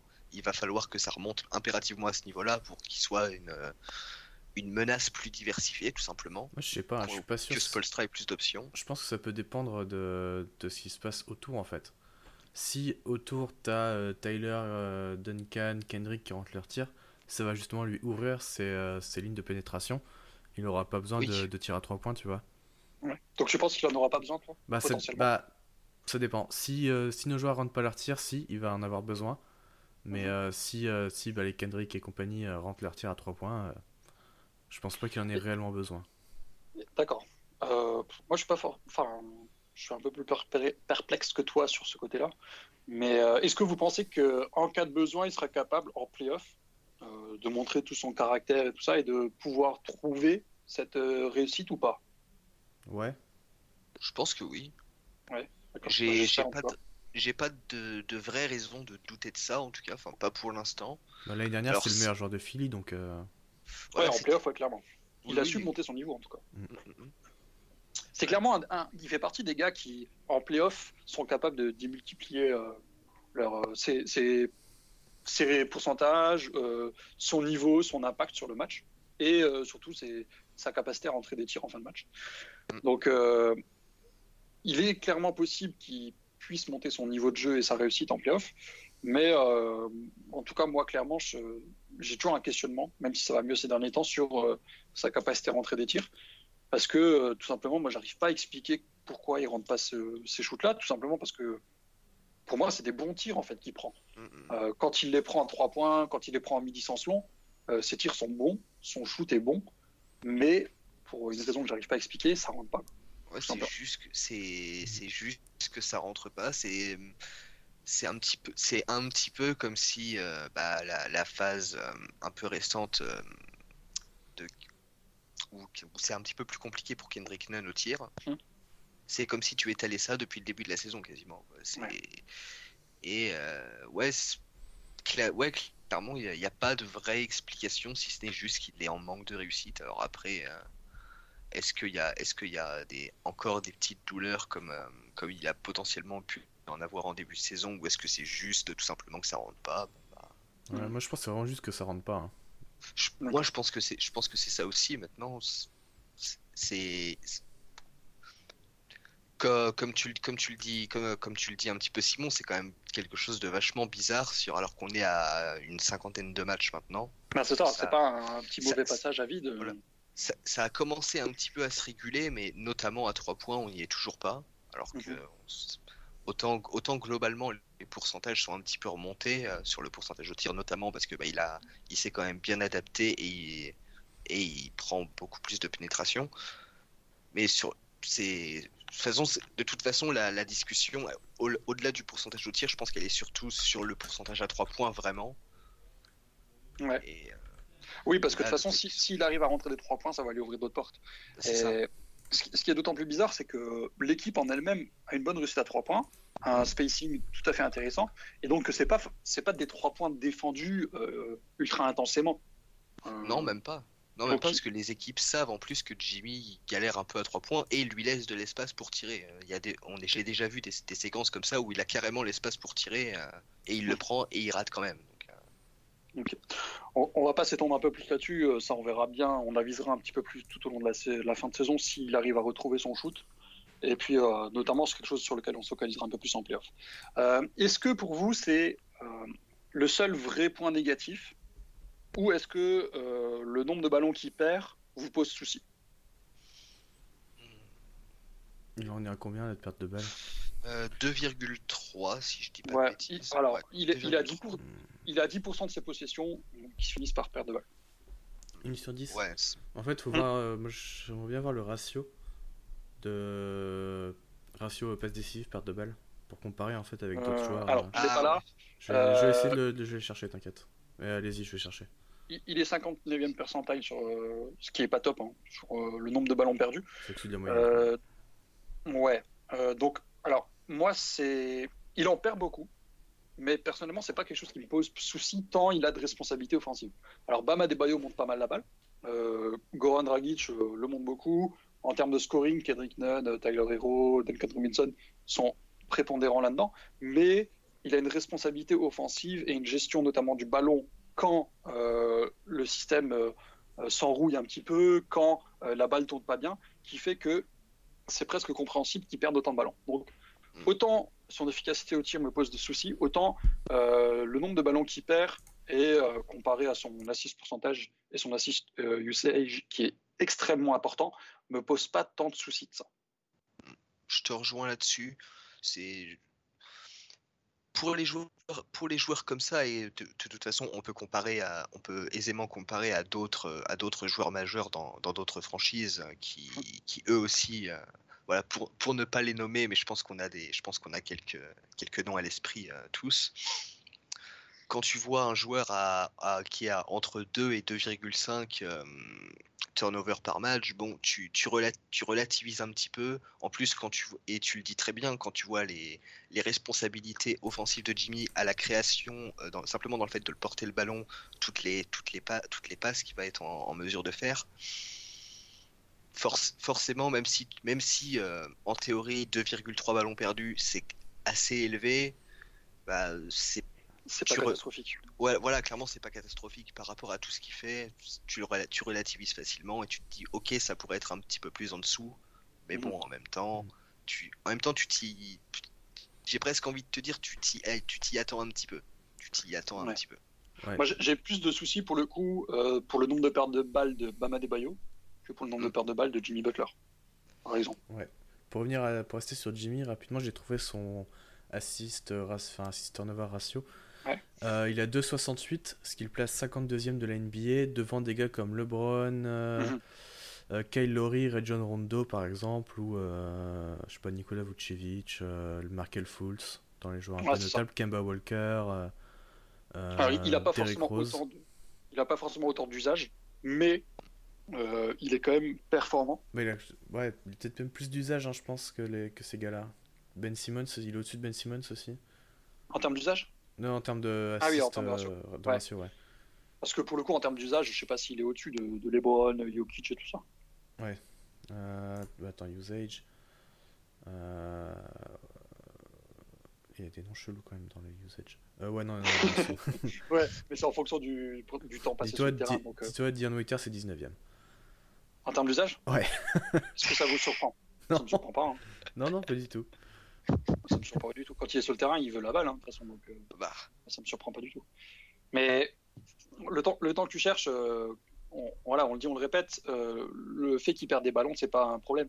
Euh, D'autant plus que cette année, contrairement aux années précédentes, il a une réussite, une efficacité dans la passe euh, qui fait que il est d'une importance capitale dans le fait de trouver les shooters. Et plus que Goran, encore, moi je trouve, dans, dans le jeu, il a une patte sur ce, le système mis en place par Spolstra qui fait qu'il arrive à trouver les shooters quand ils sont libérés. Quand Duncan Robinson passe de- derrière l'écran de, de Bam Adebayo, que ce soit par le main à main de Bam ou par la passe de Jimmy Butler, euh, il a un impact sur, euh, sur la passe qui est euh, fondamental. Et c'est aussi pour ça qu'on galère tant quand il n'est pas là.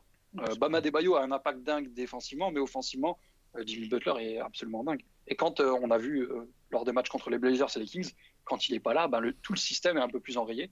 Et donc, euh, ça diminue forcément notre euh, pourcentage de réussite et notre euh, capacité à bouger la balle. précisément, ouais. Ouais, ouais. Quentin, t'as as trouvé la stat ou pas? Ouais, le usage percentage, du coup, il est à, s- il est à 25%, ce qui est classe 57ème. Euh, il est, euh, c'est du niveau de Chris Middleton, euh, André Drummond, Malcolm Brogdon, euh, Drew Holiday, Ah. CJ McCollum, tout ça. Donc, euh, C'est pas tant que ça, hein, finalement. ouais, c'est en fait c'est euh, les, un usage de seconde option. Ouais, de lieutenant. C'est ça. Ce qui est, ce qui est assez ouf. Et Et, ce qui est, euh, c'est parce que c'est le collectif hein, qui est comme ça.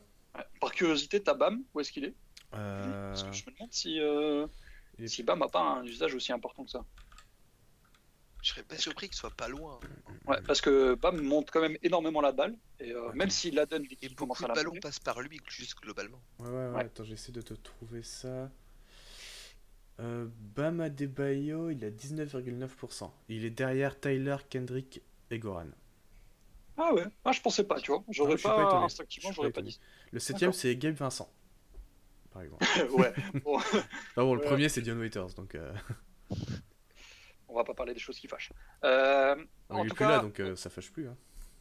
ouais, moi, ça, je, je l'ai toujours en travers la gorge quand même, tout ce qu'il nous a fait. Ouais.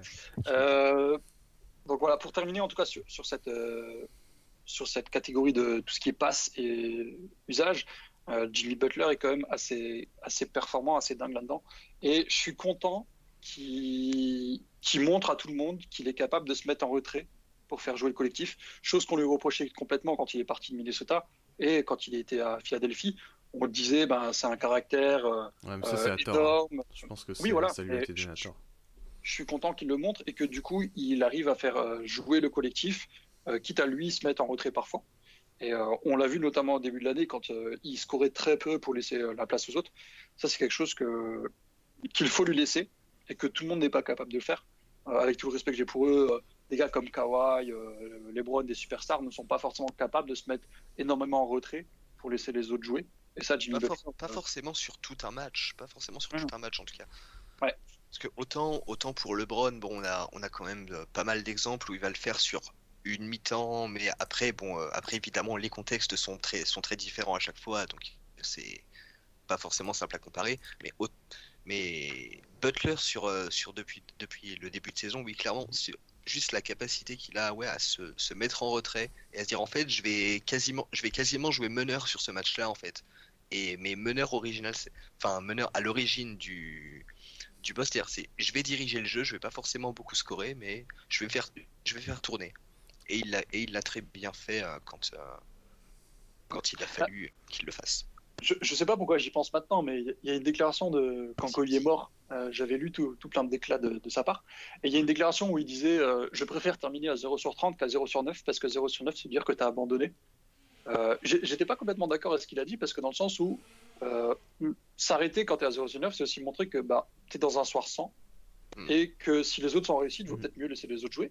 Et Mm. pour le coup, c'est complètement ce que Jimmy, cap- euh, ce que Jimmy est capable de faire, c'est-à-dire que s'il voit que les autres sont plus en réussite que lui, il va avoir l'intelligence de laisser les. Alors, pas de laisser le jeu aux autres, mais de lui adapter son jeu aux autres.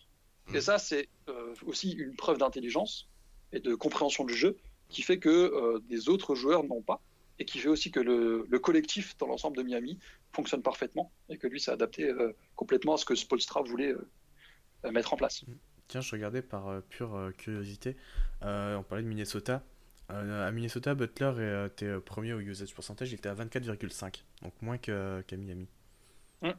Ah, après, t'as Towns aussi, euh, Bah, qui prenait de la place. justement, non, pas tant que ça. Parce que en deuxième, bon, alors c'est sur 9 matchs, mais c'est Derrick Rose.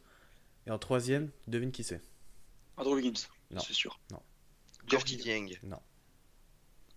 Tyus Jones, C'est un vieux. Un vieux. Il joue plus euh, actuellement. Euh, Il est en retraite ou il joue plus parce que Il est pas en retraite. Il est pas en retraite officiellement, mais il a pas trouvé d'équipe cet été. Dieng Ah non, Non, lui, il a pris sa. Attends. il a pas trouvé. Si d'équipe. je vous dis crossover. Jamal Crawford. Ouais, voilà. Oh, Jamal Crawford est à 23%. Ouais, ça me surprend pas tant que ça non plus. Ouais, C'est voilà. un peu un Dion Waiters euh, avec du talent playground. Ouais, voilà. Ouais, c'est juste par curiosité, j'ai regardé et ouais. euh, Ouais, ouais. Ouais, ouais, non, mais. Euh... il fa- Faudrait voir sur toute sa carrière, mais il a, il a pas tant d'usage que ça finalement. Non, je Jimmy crois pas. Butler, par rapport à son niveau en tout cas.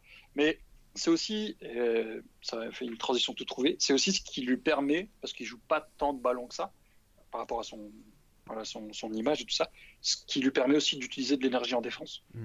Et euh, pour le coup, cette saison, c'est quelque chose dont on a encore plus besoin, parce que notre défense est moins performante, et euh, notamment parce que Duncan Robinson joue et qu'il n'est pas aussi performant, parce que Myers Leonard joue et qu'il n'est pas aussi performant. Et du coup, on a au- d'autant plus besoin d'un leader qui est élite dans son domaine en défense. Et euh, autant il y a beaucoup de choses à dire, euh, et puis des choses qui peuvent être améliorées du côté offensif, au Jimmy, autant défensivement, quelle est sa marge de progression? Moi, j'en- vois pas comme ça en fait. Bah ouais. Après, je trouve meilleur off-ball que, que sur le ballon. En défense. Mm, Oui, Off-ball, il est trop fort. c'est comment expliquer? Euh, Moi, c'est quelque chose qui me pose pas de soucis, qui sont un peu moins forts sur la balle parce Ah, que pareil. c'est un peu comme Giannis Antetokounmpo. Euh, Giannis, alors lui, il est très très fort aussi sur la balle, hein, mais il a un tel impact, ou même Draymond Green, voilà. Le Draymond Green, c'est un exemple encore mieux.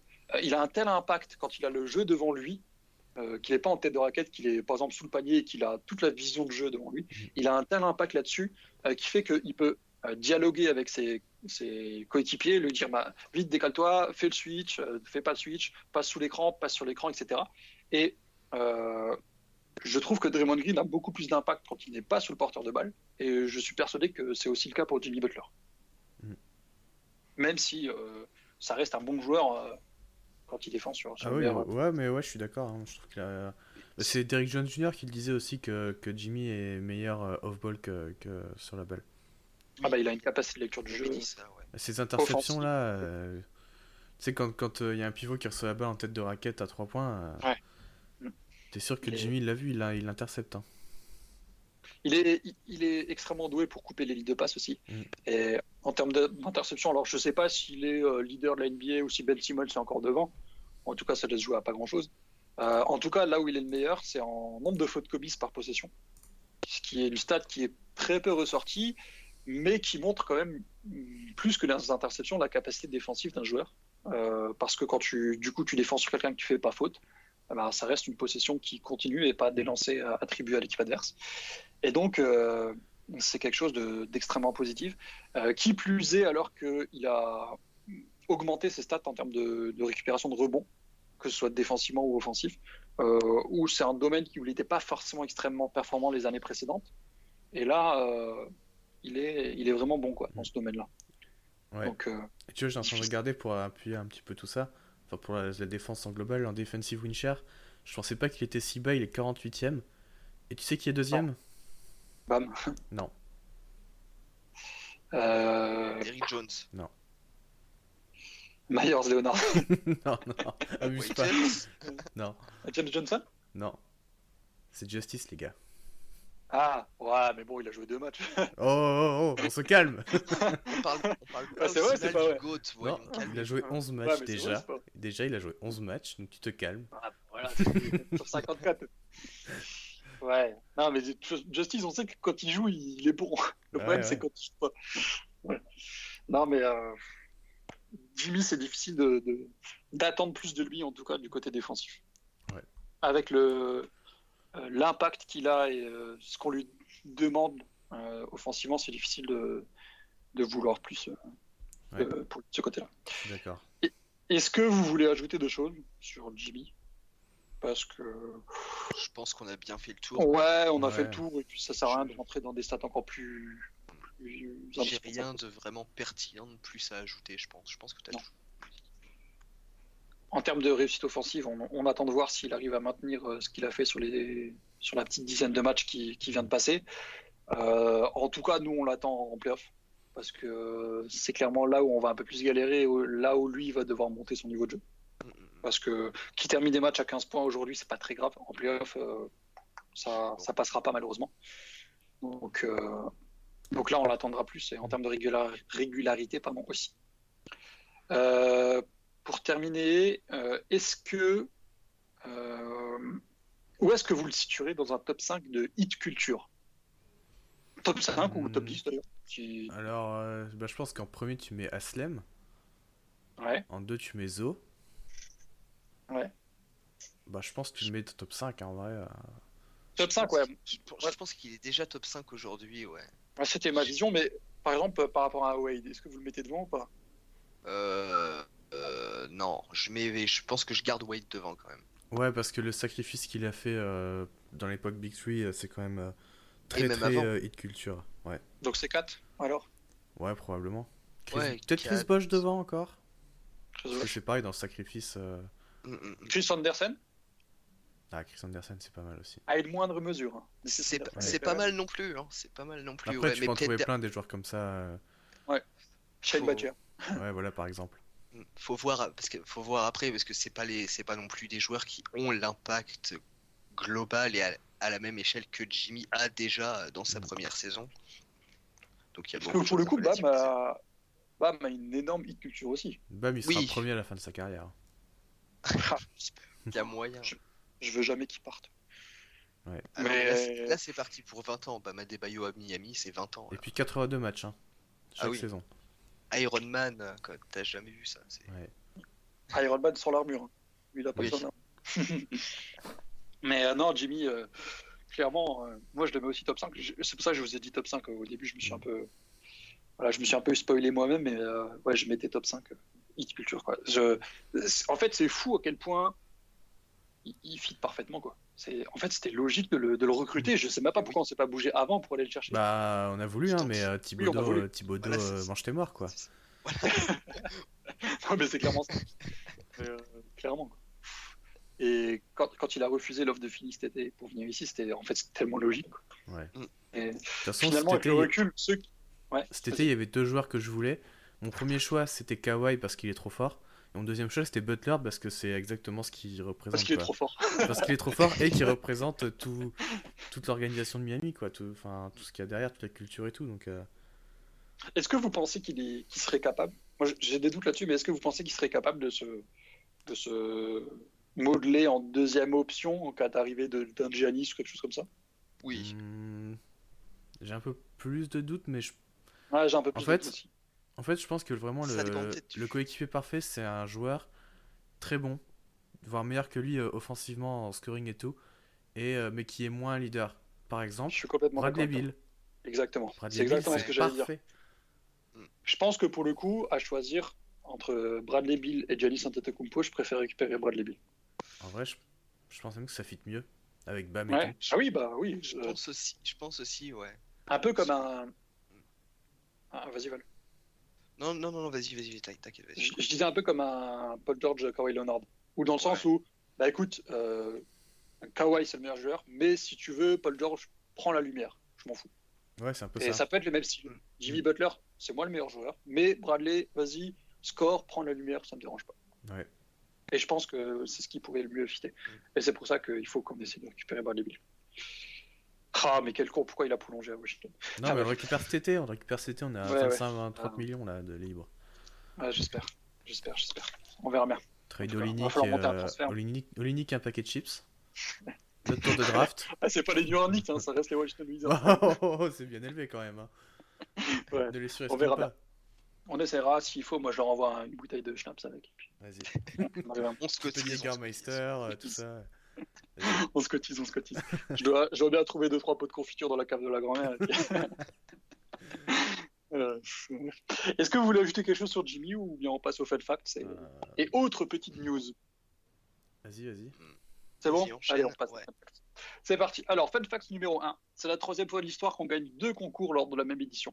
après 95, donc euh, euh, Glenn Rice et Harold Miner, et 2007, Jason Capono et bien sûr Dwayne Wade, qui a gagné le Skills Challenge.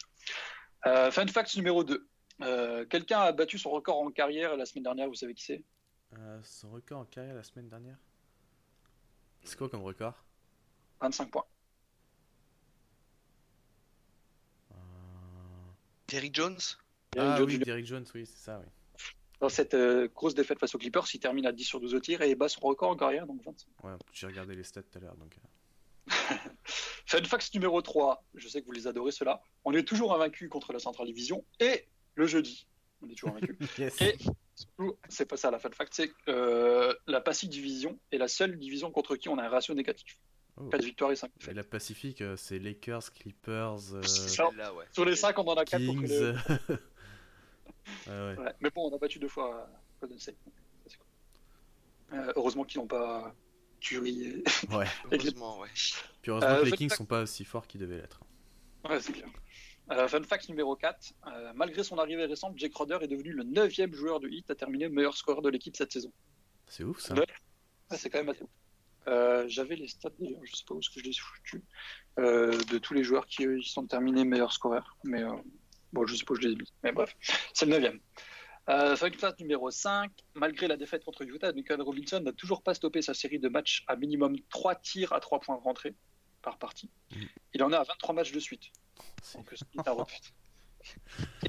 la naissance. Euh, chose assez drôle, euh, c'est lui qui a le deuxième aussi. Il était à 14 matchs de suite en début de saison avant d'arrêter cette série euh, en décembre. Il, Et a, donc, euh, il a aussi la série avec, le... avec euh, au moins 2-3 points rentrés, ouais. bah, évidemment. Non, mais Et, elle est euh, encore plus longue, je veux dire. Ouais, ouais, ouais, bah oui, je pense qu'en décembre, il a dû en rentrer deux et du coup, elle s'est pas arrêtée. euh, Mais celle-là, 3, elle s'est arrêtée. Là, il en a 23 de suite, euh, toujours en cours. Donc, on va voir. J'espère qu'il s'arrêtera pas à Atlanta. Ce serait dommage. Ouais. Euh, voilà. Et fun fact numéro 6, c'est le dernier. Bam est désormais dans le top 4 des Ironman du Heat avec 139 matchs consécutifs. Euh, donc, il est passé, il a passé avant, les, avant le Star Weekend la place numéro 5. Et le record est toujours euh, de Glenn Rice qui est à 174. Donc euh, c'est qu'une question de temps avant que Bam le gagne, j'espère en tout cas. Ce serait dommage qu'il s'arrête cette saison. 139 matchs, euh, il tape les 200 ou pas? Ouais, il y a moyen. Il est capable, hein. On touche du bois. mais- Franchement. On va espérer, Oui. mais pourquoi pas. hein. Euh, on va passer aux quelques news avant de passer aux questions des auditeurs. Euh, Qu'est-ce que vous pensez de Chris Bosch, Paolo Fame cette année Normal ou pas Hum, Rappelle-moi la QV qu'il y avait, parce que je n'ai plus les noms en tête. Alors, Si tu les as. euh, outre les joueuses de WNBA et tout ça, il y a Rudy Tomjanovic, le coach, Hmm. Kobe, Duncan, Garnett. Ouais, compliqué de passer devant cela. hein. Ouais, Ça- il aurait me pu fait être finaliste quand même. Il aurait pu. Il aurait, Il aurait dû, pu. il aurait dû même. Peut-être même, peut-être dû, je sais pas. Mais quand tu compares à ces noms-là, c'est quand ça me paraît, ça me paraît, ça me paraissait compliqué pour lui de passer devant, même si franchement, euh, pour moi, dans n'importe, quasiment dans n'importe quel autre QV en fait, parce que t'as Kobe et Duncan qui sont Mm. juste indéboulonnables là, il est, euh, il est first ballot directement, tu le retrouves finaliste et, c'est- et Quand ça y est, c'est plié. Quand tu vois que Timac a fait first ballot, ça fait chier quand même. C'est bah, sûr, c'est sûr. Pas la même concurrence. Ouais. Il sera l'année prochaine, de toute façon, on est d'accord. Bah, Bah, en logiquement, théorie, ouais, oui. voir qui. qui euh, Parce que sera, dans, euh, dans deux ans, il y aura Dirk euh, Dire Parker Quaid et Parker, et ouais. Parker. Mm, mm, mm. Donc euh, ce c'est l'année prochaine ou bien faut qu'il attende un peu. Ouais. En tout cas, les, les, les insiders et tout ça, euh, enfin, des, des échos qu'on a de la franchise, euh, Chris Bosch est extrêmement dégoûté. hein. Ouais, ouais, il Euh, l'a dit lui-même. hein, il, a... il a eu- il a fait sa petite propagande sur Twitter. euh, Lui a clairement, euh, je vais pas dire mal vécu, mais il est quand même un peu dégoûté de pas être euh, Mm. sur ce first ballot, euh, malgré le fait qu'on puisse comprendre que c'est compréhensible. Après, là où moi je suis d'accord avec euh, donc le podcast de Ethan Skolnick, c'est que euh, c'est toujours difficile de comprendre quels sont les, les, Les critères. les votants et les critères pour rentrer sur le Ouais. Pourquoi est-ce que tu peux pas faire rentrer Chris Bosh là? Tu as un nombre de places limité, tu as un nombre de joueurs limité Bah, il me semblait à un moment que c'était trois je joueurs. pensais que c'était ça. Je Il me Ouais. semblait qu'il y avait trois joueurs NBA qui, étaient qui devaient rentrer, pas plus. Mais euh, après, je suis pas, je suis pas sûr à 100%, quoi. Mais c'est ce que j'avais tu vois, de ce que j'ai pu comprendre, parce que moi je suis pas du tout la NFL, mais euh, il faudrait, je sais pas s'ils le font en NFL ou pas, mais ils en ont parlé un petit peu dans le podcast, je sais plus exactement ce qu'ils en disaient, mais il faudrait qu'on ait plus de, de, de, de variables, de pas de variables, de j'ai plus le mot. Voilà, je l'ai dit tout à l'heure. Critères. Critères, merci. De critères pour savoir euh, euh, qu'est-ce qui te fait rentrer Hall of Fame, pourquoi tu es first ballot ou pas. Alors là, là c'est quelque chose de complètement logique. Hein. Kobe, Duncan, Garnett, voilà, ça reste des, c'est des MVP, voire double MVP, champions, etc., etc. Mais il y a des années où, par exemple, voilà, Tim Duncan, euh, Tim, euh, pas Tim Duncan, McGrady, pardon, oh, je, je, perds mes mots. Euh, McGrady, pourquoi est-ce qu'il rentre avant un Chris Webber, par exemple? Mm. Ça, c'est des, c'est des critères qu'on n'a pas. Et pourquoi est-ce que voilà, McGrady sera devant Chris Webber? C'est vrai que ce serait intéressant ouais, d'avoir et puis de sortir soit d'avoir plus d'informations, soit, soit d'avoir plus d'informations sur les critères, parce que je sais pas si, euh... enfin pour moi, pour ma part, je ne sais pas si on a, si on a tellement une liste vraiment définie déjà de critères ou pas. Ça, je ne sais pas. Ou, ou juste plus d'infos à ce sujet-là, parce que ouais, ça me paraît quand même vachement flou. Ouais, ça, je pense qu'on est vraiment dans le flou en fait sur tous les critères et, et la sélection quoi. J'ai l'impression que ça, fait un petit peu, un petit, un petit peu comme ça. C'est tiens, on regarde qui sont, on regarde, on regarde quels sont les gars, euh, quels sont les, les, les, joueurs, coachs, célébrités euh, qu'on peut mettre euh, éligibles, on peut mettre dans le Hall of Fame, voilà, éligibles. Et on et euh, selon les entre guillemets critères qu'il y a, bah, on prend celui-là, on prend celui-là, on prend celui-là. J'ai un peu l'impression que c'est fait euh, sans sans vraie structure pour l'instant. Après, après peut-être que je me trompe, hein, mais Mm. de de ce que j'en de ce que j'en vois. Après ça dépend des après ça dépend des, des années et de qui sont éligibles à chaque fois aussi forcément mais j'ai pas cette impression de vraie structure par rapport au, au Hall of Fame ouais. Bah c'est ça. Alors autant on peut comprendre qu'il n'est pas cette année autant c'est vrai que pour le futur pas forcément pour lui pour d'autres joueurs ce serait bien qu'on ait un peu plus d'informations. Oui. euh, nous ou les autres franchises ou peu importe euh, quel fan NBA qu'on ait déjà un peu plus. Qu'est-ce que les votants déjà qui sont-ils? Qu'est-ce qu'ils ont voté? Quels sont les critères etc parce que c'est vrai que c'est quelque chose d'assez flou. Après, euh, le fait que Rudy Tomjanovic, Kobe, Duncan Garnett soient éligibles cette année et ils y soient devant Chris Bosch, moi je trouve pas ça choquant, loin de là. Oui, c'est pas du tout un scandale. Non. Puis de toute façon, il, il ira, c'est sûr. Moi je vois pas comment il peut ne pas y aller. Après, tu vas me dire, quand on a des Tim Hardaway qui y sont pas. Ouais, Tim Hardaway, il y a eu des problèmes extrasportifs, c'est pour ça qu'il y est oui, pas. Oui, il y, ouais, y, bon. y, a eu des déclats et tout. Euh, je veux dire, à un moment. Euh... Qui ont entaché son image. Mais pour, mais pour Bosch, en plus, avec la fin, avec la fin de carrière tragique qu'il a eu, c'est, ça me paraît juste obligatoire qu'il y soit. Et, euh... enfin, tu, tu, vois, si, enfin, vous voyez, s'il si, n'y est pas l'année prochaine, ça, ça, ça m'embêterait vraiment. Quoi. Mm. Parce que qui peut y aller l'année prochaine? Alors, j'ai pas la liste. J'ai pas la, la liste. Euh, Ray Allen, il pourrait? C'est euh, 2017, c'est ça? Du coup? Ray Allen? Joueur retraité en 2017 Attends, je vais regarder. Est-ce que Gino Billy est retraité aussi euh, Gino, il est parti en 2000. Il a dû partir en 2010. Ah, je me demande si c'est pas du Ray Allen, Gino Billy, etc. Ah, alors, ça, ça, peut. Alors Ray, je dirais oui, mais Gino peut être Billy, je suis pas sûr. Je suis pas sûr, Gino. Il est parti la même année que Parker, Gino Billy Alors retraite 2017, il euh, y a Paul Pierce. Je pensais à Paul Pierce. Station ouais. Prince. Euh, alors dans les noms notables, hein, parce qu'il y a des noms, euh, bon les Jason Maxil, euh, Andres Nocioni, je vous les passe, mais euh, Paul Pierce, Teshon Prince, Meta World Peace, David Lee, Matt Barnes, Carlos Boozer, Karen Butler, Stephen Marbury, Thiago Splitter, Mike Miller, Nick Collison. Ouais bon, ça va, c'est ouvert. Ah oui, Alors, oui, je, non mais je oui. suis oui. pas du... Là, pour le coup, je suis pas du tout objectif. Mais moi, je vois pas en quoi. Euh, Paul Pierce, il devrait être devant euh, Chris Bosh. Oh, bah, je suis d'accord avec toi. Je... Ouais, je garde. Euh... À, moi, la, à, la limite, devant, hein. à la limite, à la limite, allez, je les mets plus ou moins sur un pied d'égalité, mais sinon, je pense que je prends Bosch devant aussi. Mm. Pour une. Moi, pour je, une moi, je déteste Paul. Pierce, donc euh, je suis pas objectif. Hein, mais... mais- Non mais je pense que oui, Paul Pierce y sera, Ah, il faut qu'il parce y que aille. c'est quand même un Oui. MVP des finales, euh, 10 fois All-Star et tout. Mm. Mais euh, sur la liste, en vrai, euh, C'est Pierce et Bosch, et puis après. Pierce, euh, Bosch, t'as ah, du puis- euh, Stéphane Marbury, je pense. Je faut attendre un petit peu. S'il est en 2035, c'est pas grave. Tu vois. Ou jamais, au pire, c'est pas grave. ouais, au pire. Même Garnett, tu vois, s'il y est pas, c'est pas grave non plus. tu mets Chris Bosh cette année, et puis, puis voilà. Moi, ça me pose pas tant de soucis que ça que de pas voir des Celtics au Hall of Fame. Le gars qui abuse direct. Ouais. Euh, deuxième petite news. euh, on a appris que Myers Leonard pouvait être absent encore un peu plus de temps que prévu. Euh, comment est-ce qu'on organise les rotations? Enfin, nous, pas nous, hein, mais Spolstra. Ah, déjà, tu vires Kelly Olynyk de là. Chris Ouais. Silva, il est où Ouais. Euh, Kelly Olynyk, il, il est quand même pas si mauvais que ça. Il a fait euh, plus de 10 passes décisives en sortie de banc là. Ouais, C'est la ouais, 25e ouais, fois que ça fait. Mais qu'il se calme, hein, qu'il se calme. Sam n'est pas là pour le critiquer, donc euh, c'est toi qui prends la. Ouais. Ouais, non, mais c'est parce que non mais tu vois, il est capable de faire ce genre de match et le lendemain, il va te faire n'importe quoi. Enfin, Il va te faire un match de merde, il va se retrouver avec un plus-minus de moins 50 quoi. ouais, ouais, c'est ça. Non, c'est vrai qu'il a fait un très bon match là. Euh, Tu dis quoi Bam et Chris Silva. J'ai dit on fait du Bam et Kelly Olynyk au poste de pivot, ou du Bam Chris Silva, Kelly Olynyk un peu en 4. Hmm, Bah, le problème, c'est que je, je sais pas si je préfère pas avoir Olinik que Chris Silva pour l'instant, tu vois. Silva, dernièrement, il a- il a- il m'a pas ébloui plus que ça par rapport à son début de saison. Ouais, puis il faut du temps. Ouais, il est encore très limité en fait. Il va avoir un impact au rebond, mais euh, à part ça.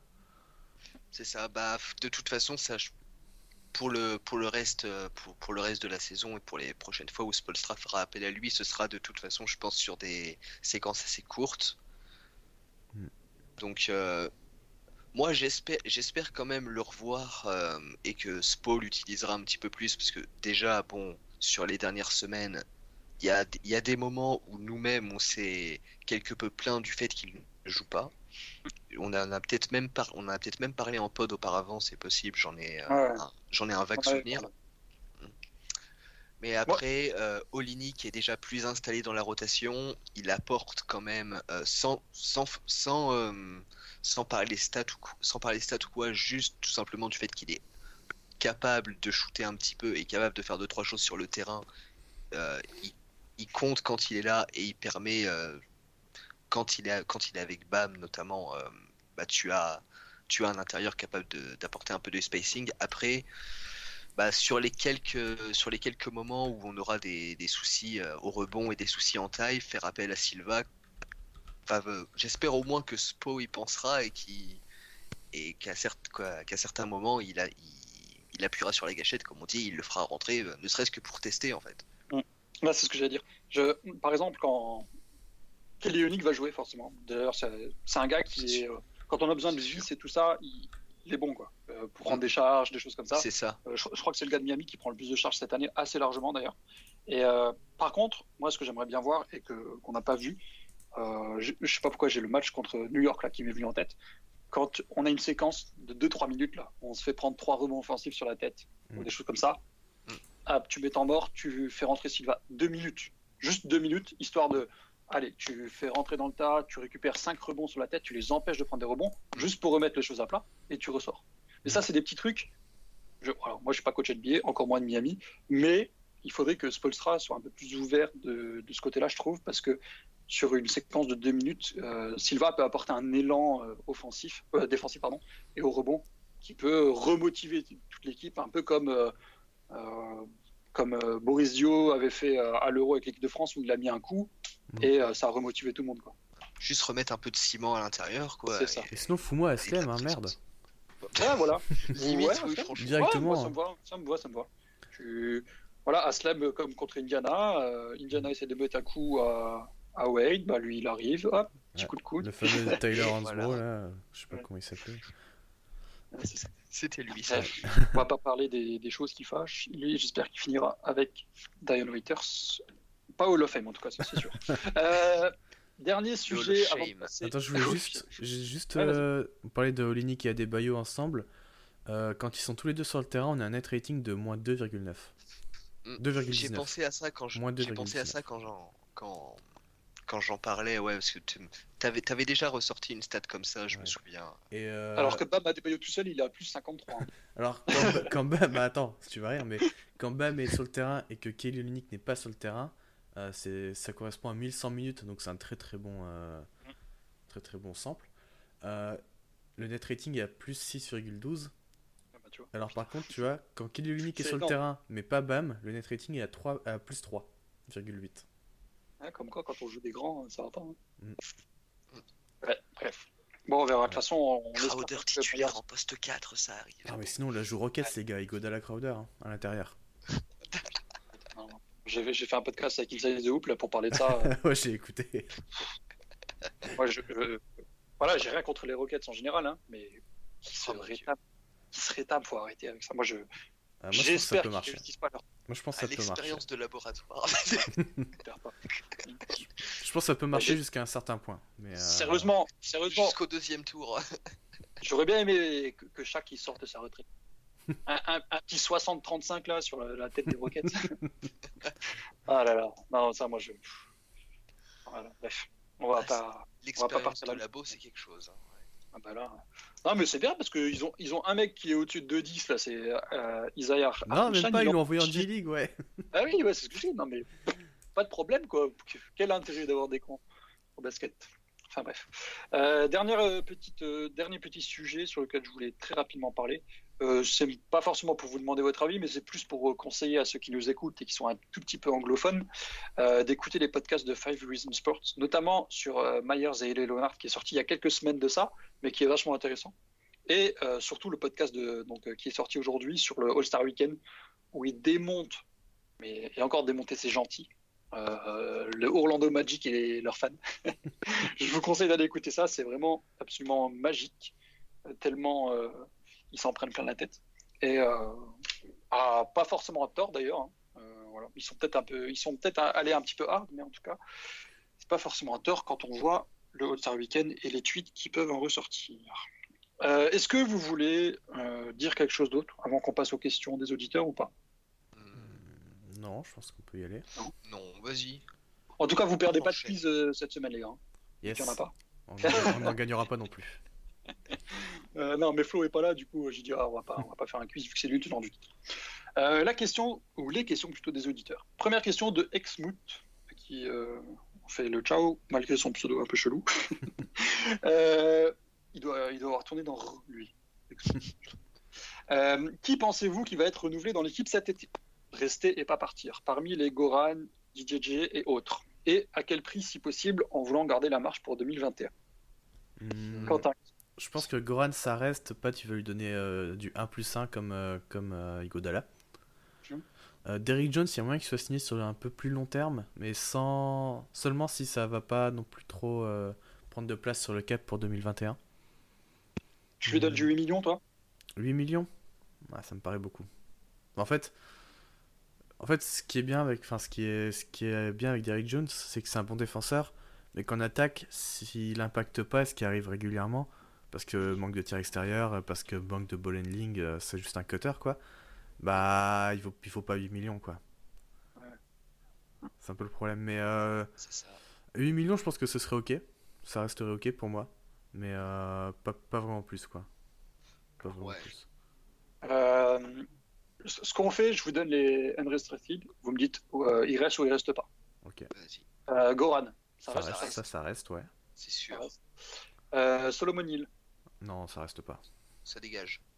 Jake Roder, Ça reste.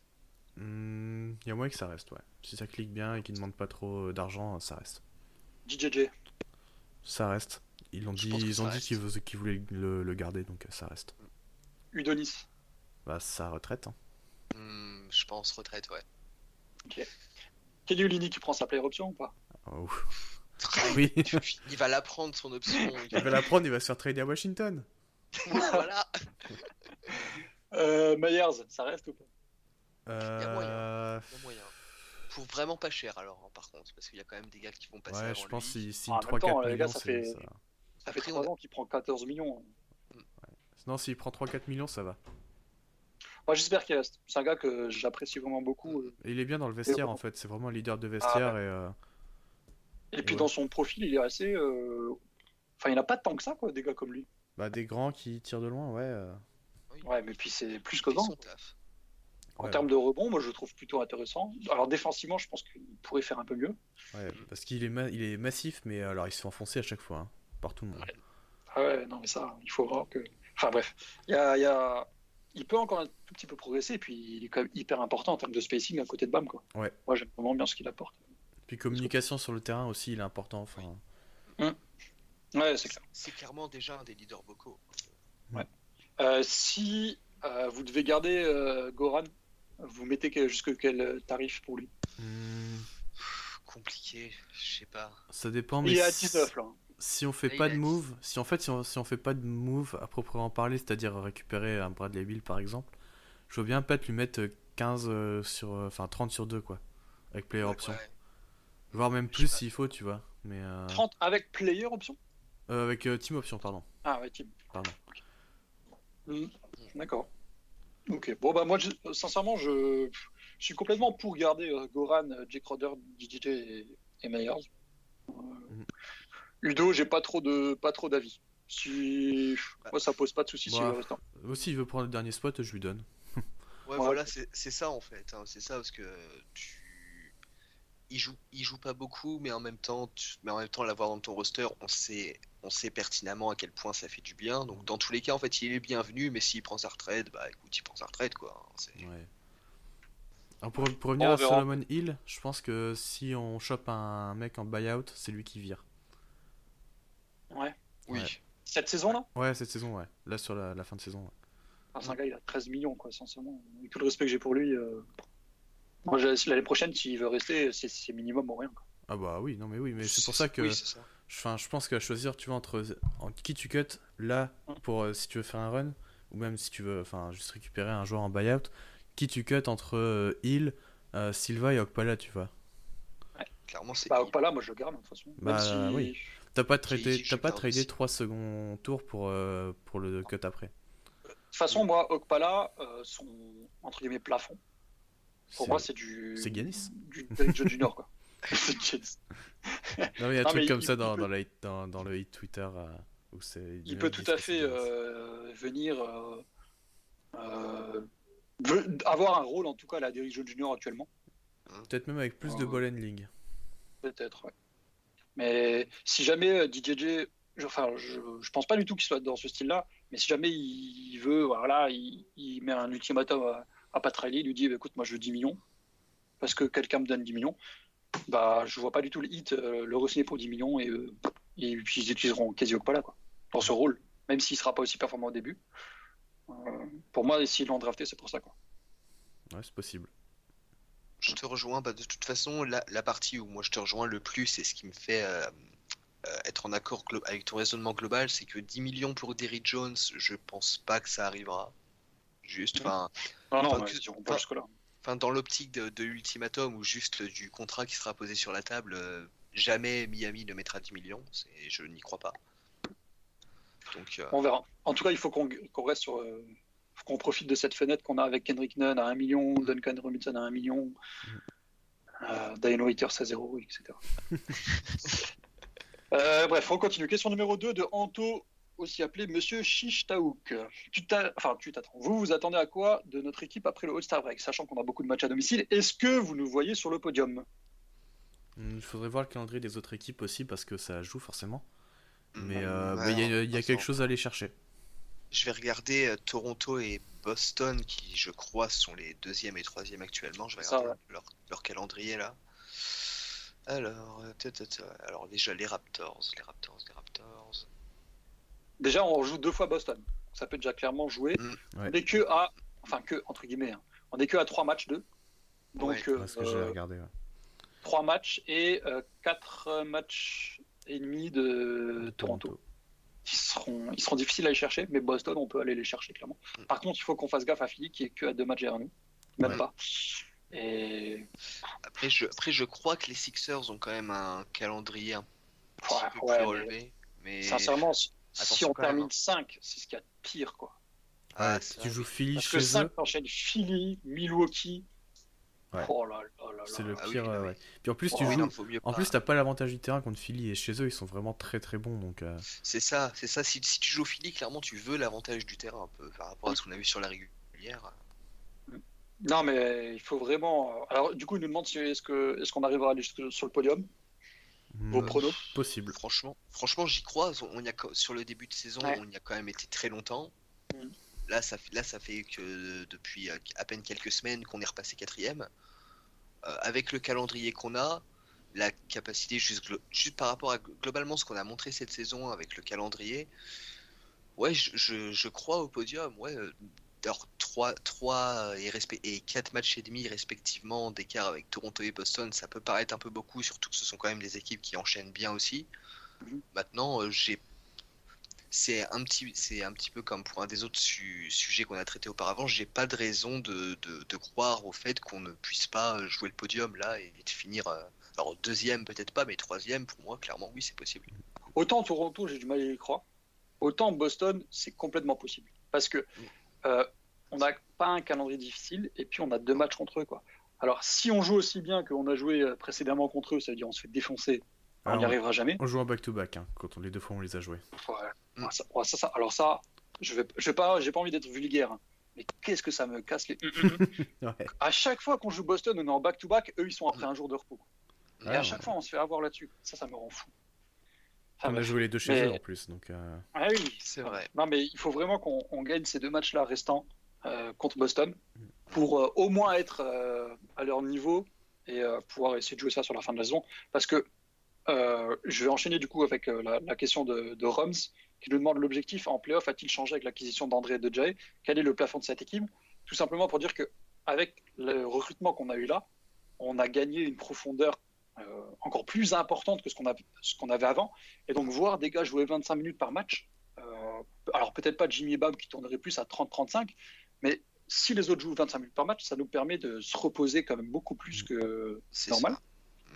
Et euh, un, c'est quand même quelque chose qui n'est pas négligeable. et t'as un meilleur match-up sur, euh, sur toutes les équipes de playoff? Ah bah, Enfin, par rapport à- Ouais. enfin, Boston, on a clairement récupéré euh, enfin, des, des deux gars qui vont défendre le périmètre, euh, qui vont défendre Tatum et Brown euh, s'il le faut, et Hayward. Euh, pareil, Godala, il peut défendre, tu vois, contre Toronto, il peut très bien défendre Siakam et Kyle Lowry, tu vois. mhm. Ah non, mais Et puis contre Milwaukee, bah, c'est, c'est- voilà, on avait déjà un peu euh, un bon match-up face à eux, mais là, c'est encore mieux, quoi. ah, C'est Ouais. et Sam? Sam Sam Il a son micro coupé. Ah, il a son micro coupé. Bon, il vient d'arriver, normalement. Mieux vaut tard que jamais, mais il est là. Euh, donc, ouais, on termine euh, pour dire que euh, donc euh, j'ai besoin d'une réponse, oui ou non, pour Anto. Euh, Quentin, podium ou pas podium? On va dire oui, soyons optimistes. Val, podium? Oui. Oh, c'est Et en plus, ça donnerait, ce- en plus, ce- ça donnerait raison à Zach Lowe en début de saison qui avait dit qu'on serait podium. Non, c'est clair. Et n'empêche, faut... on va pas se mentir, on s'est quand même un peu foutu de sa gueule quand il nous a dit troisième. Oh non, Et on n'y croyait pas toi, du tout. toi, tu t'es foutu de sa gueule. Ouais, moi je me suis foutu de sa gueule. et pourtant, c'est un gars que je vais pas dire j'idolâtre, mais c'est quand même un génie. Et... Ouais, c'est un vrai. Putain, il y croyait tellement que moi j'y croyais pas. Bref, non mais c'est. C'est vrai que euh, je vous disais aussi podium, c'est c'est quand même beaucoup. Ouais, Mais je Nous, En début de saison, on n'y croyait pas. hein. moi, moi, je nous avais mis septième. enfin bref. Mais bon, vaut mieux dans ce sens-là que dans l'autre sens. Ouais. On va pas se mentir. Euh, donc voilà. Donc on va dire podium. Moi je vais dire oui aussi. Et comme ça, on finira cinquième, mais on se fera défoncer par les Sixers. Euh, Sam, t'es là? Non, Micro toujours pas. toujours.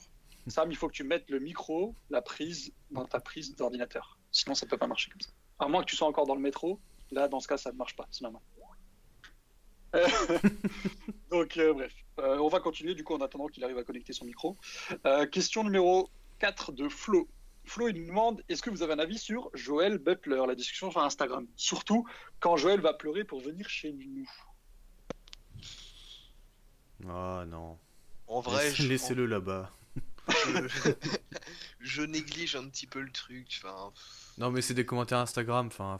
ouais. On s'en fout. Ouais. On s'en fout, ça arrivera jamais, ou on s'en fout, ça peut arriver, mais on n'en a pas envie. Bah, ça peut arriver, et puis, pff. En fait, le truc, c'est que Je sais pas. Est-ce que Il y a un tu peu, devras un petit peu des forcément- deux.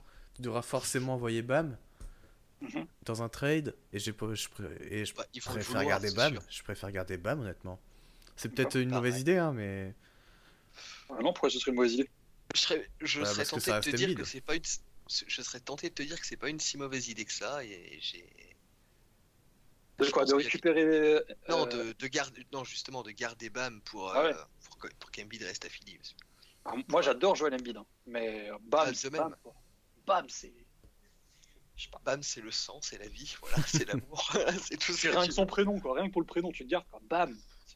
Eudris, quoi. Eudris. Bref. Euh, J'enchaîne avec. euh, on va enchaîner sur- avec la question de Loïc qui nous demande quel traitement doit-on réserver aux personnes qui osent proposer un trade Bam plus Tyler contre Joel Embiid? Euh, le purgatoire, ça Euh, la, la Walk of Shame dans Game of Thrones. Un an chez les New York Knicks? C'est pas mal. Attends, il y a, il y a peut-être mieux, il y a peut-être mieux les Bulls.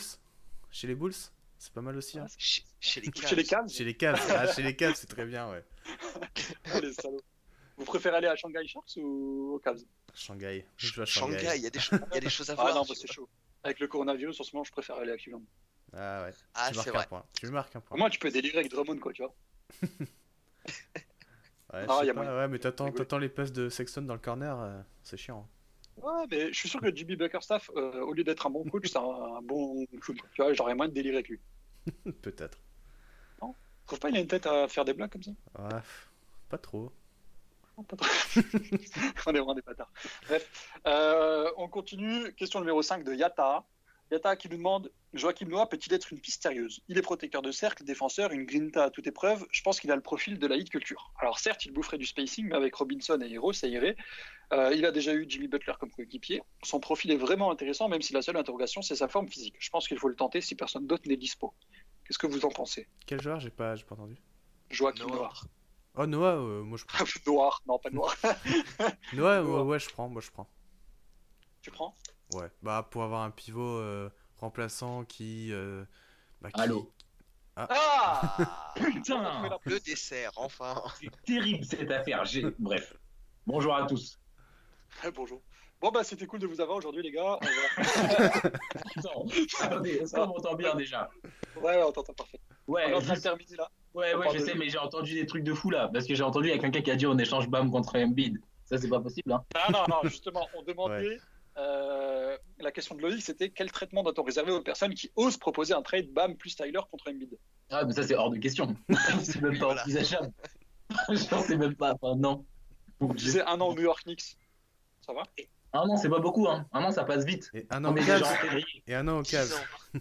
Un Genre an. 4, 4 ou 5, tu vois. Ça, c'est pas mal.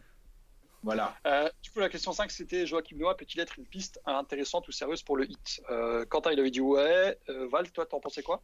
Hmm, un petit peu sceptique, notamment parce que ça, dé- ça va dépendre de la forme, ça, va dépendre de sa forme. Après, en soi, sur le profil, pourquoi pas Pourquoi pas pour, euh, pour, euh, pour, prendre allez, 5-10 minutes, apporter un peu d'intensité, prendre quelques rebonds Ah, je pense qu'il peut Faire un petit- plus que ça. hein.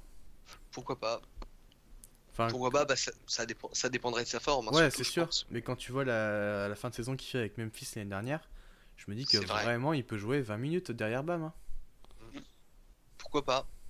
Sam Noah Mmh, J'étais en train de vérifier sa taille.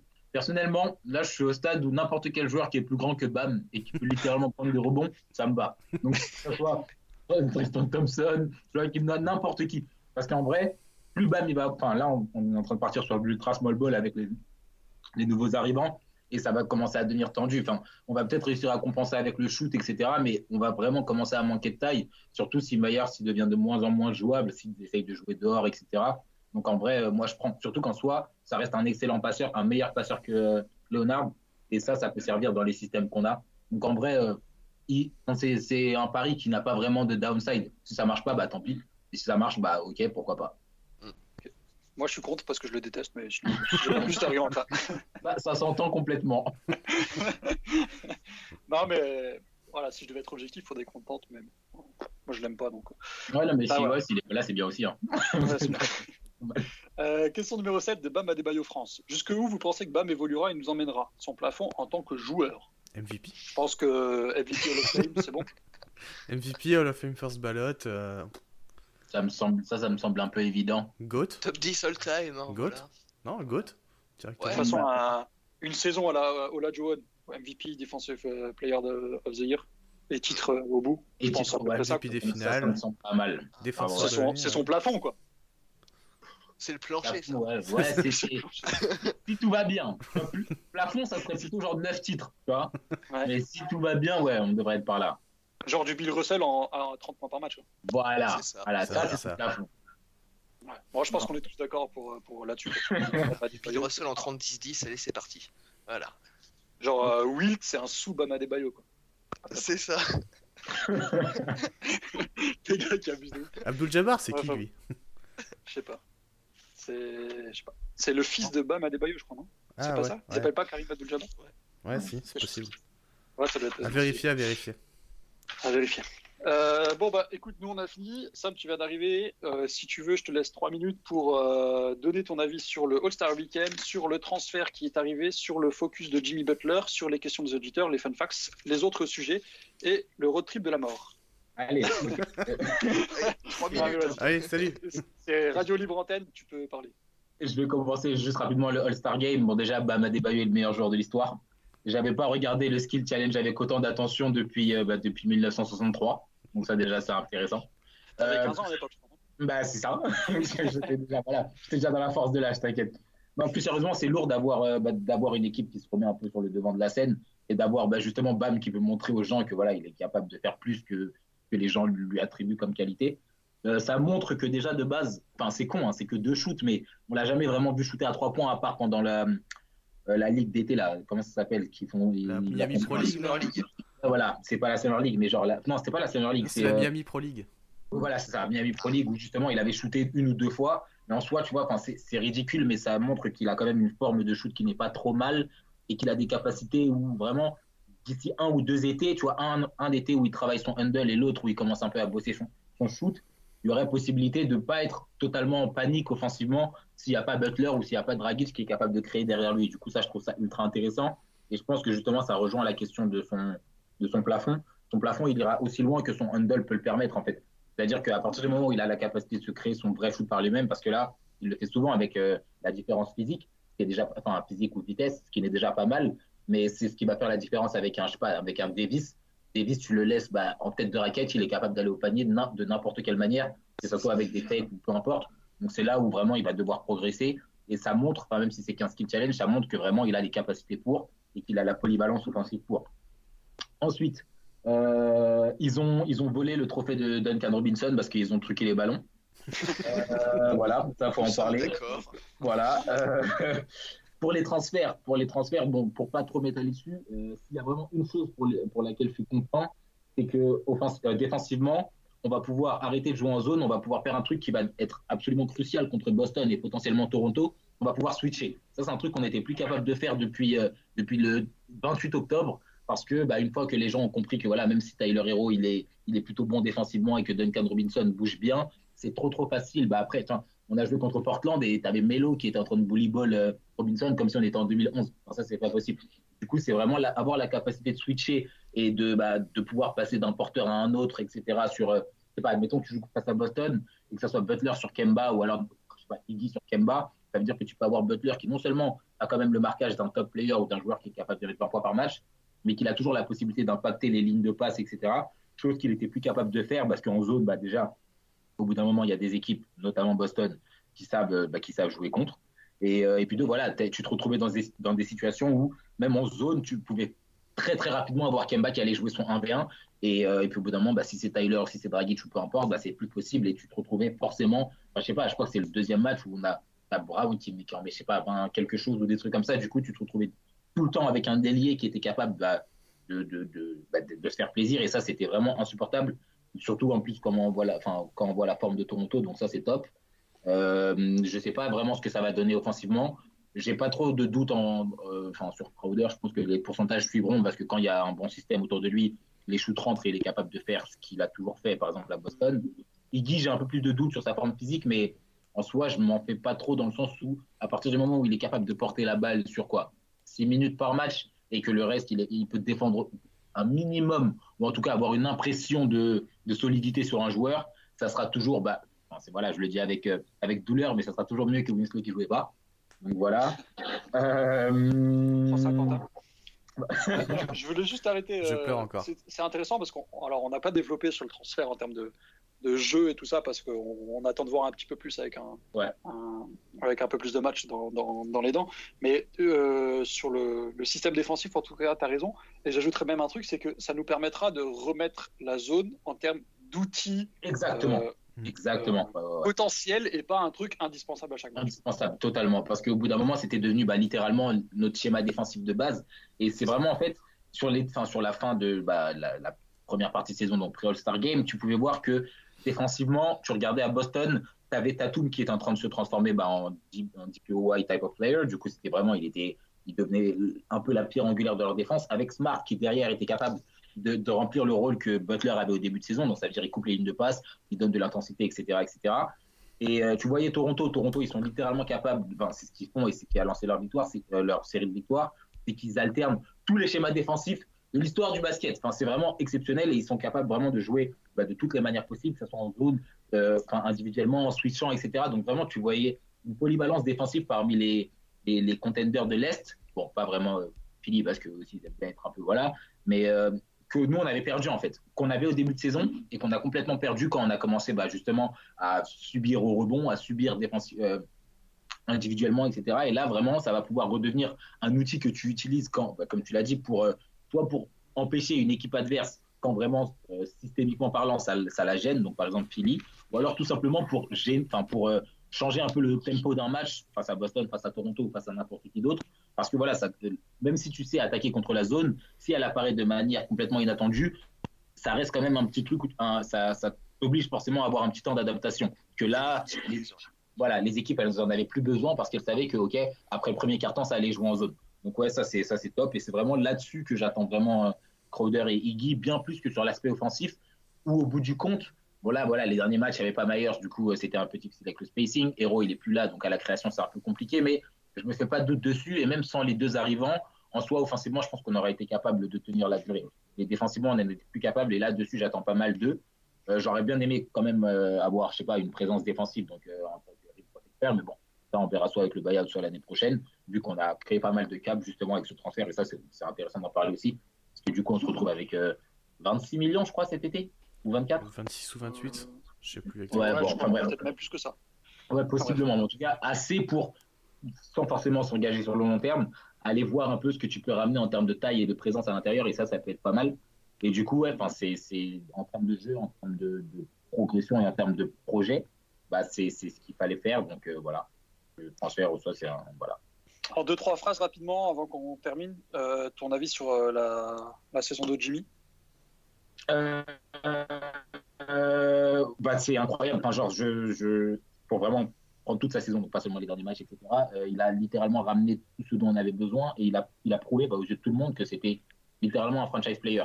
Donc, son, son, disons que son plafond va, euh, va varier selon son shoot, ça on en avait parlé un peu, qu'il avait retrouvé justement en fin de, bah, en fin de première partie de saison et qui, j'espère, euh, continuera d'être là sur la deuxième partie de saison parce qu'il aura moins de travail à faire, que ce soit à la création ou défensivement. Et donc, bah, on ira aussi loin que son shoot nous le permettra. Mais, mais au-delà de ça, c'est vraiment, il, a, il, a, il, il est rentré dans le moule bah, en, en littéralement 15 secondes parce que il, tout lui correspondait. On le savait déjà en pré-saison. Mais vraiment, tout, les, les joueurs le suivent, le coaching staff le suit, le FO le suit, lui-même, il se donne à fond. Euh, dans le jeu, bah, il est littéralement parfait. Enfin, la création, ça a toujours été un. Il a toujours été bon à la création. Du coup, en soi, je me faisais pas énormément de soucis. Mais il a aussi la capacité de.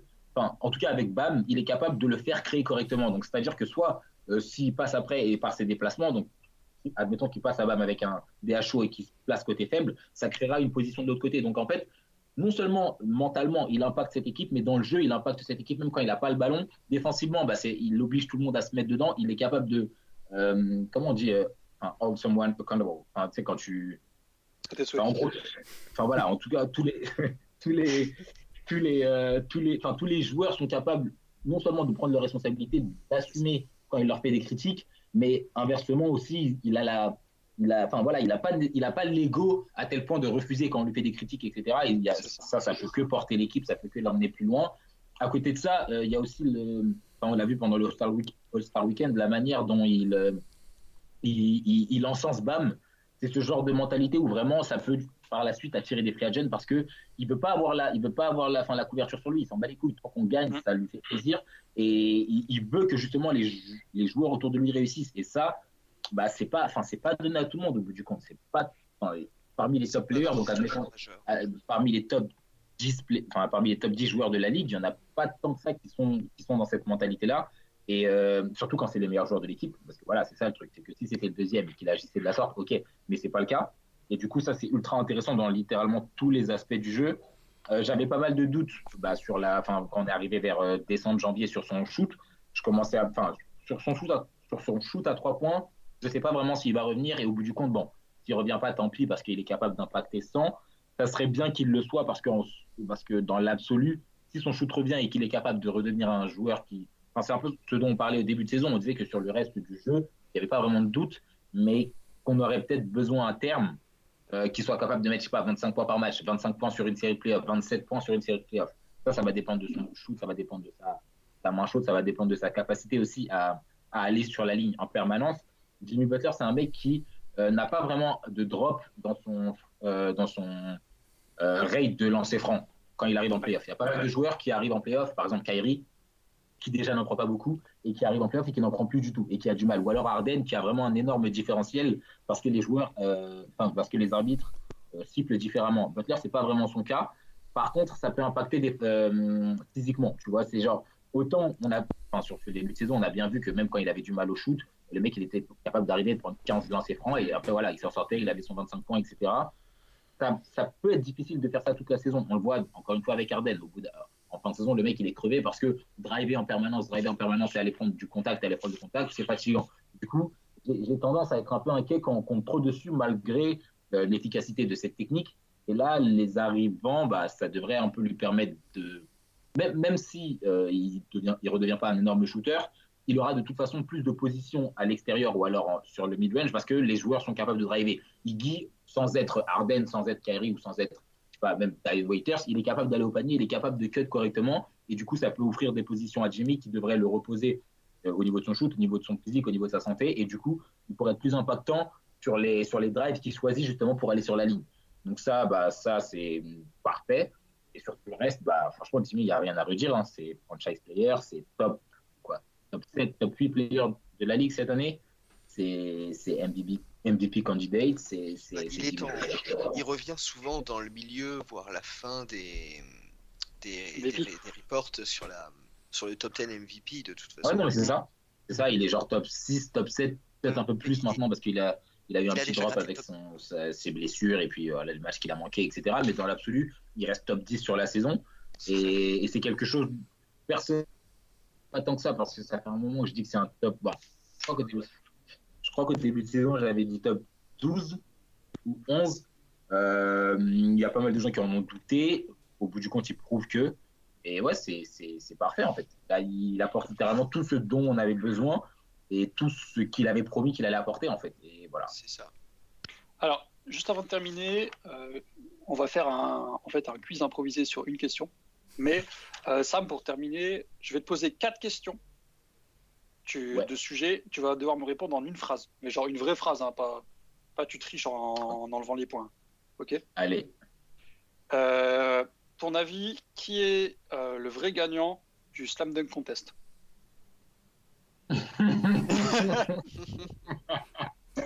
En une phrase. Euh... Bah, allez. Gordon.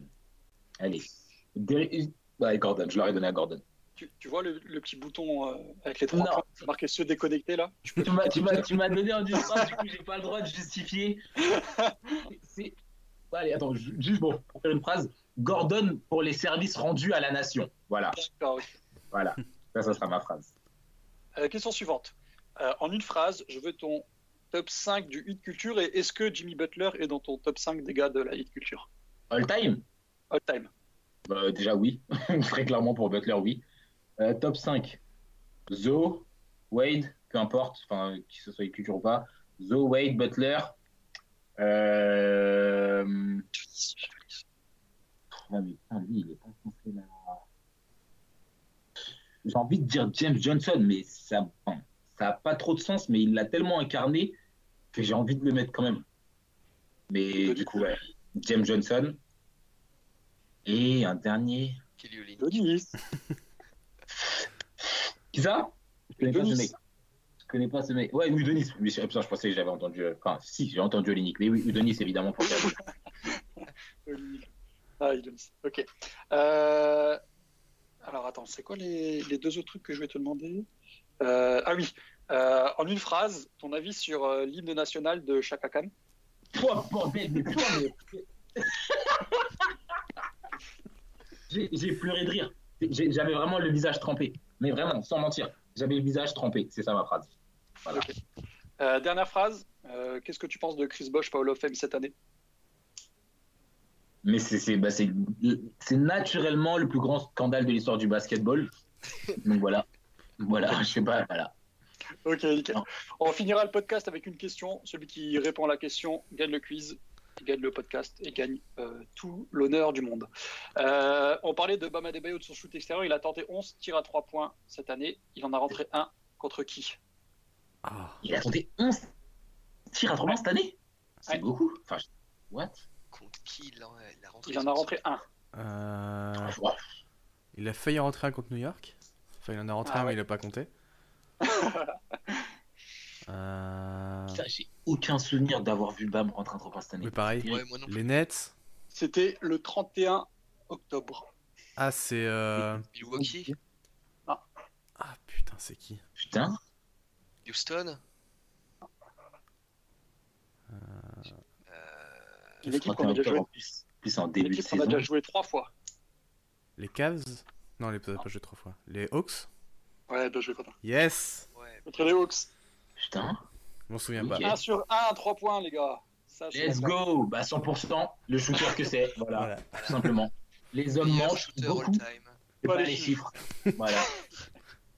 Nickel. Bon, ben, ça on va s'arrêter là. Un podcast assez long, même si on voulait faire plus court que d'habitude. Mais voilà, je pense qu'on a été assez complet sur tout ça. On se retrouve de toute façon le mois prochain. Euh, on sera pas loin de la fin de saison. On pourra faire un bilan presque complet. Et si tout se déroule parfaitement, on sera sur le podium devant les Celtics et à égalité avec les Raptors. Let's go En attendant, bonne reprise d'NBA après ce Star Break. Et à très bientôt à tous. Ciao, ciao, ciao. À plus. Salut Salut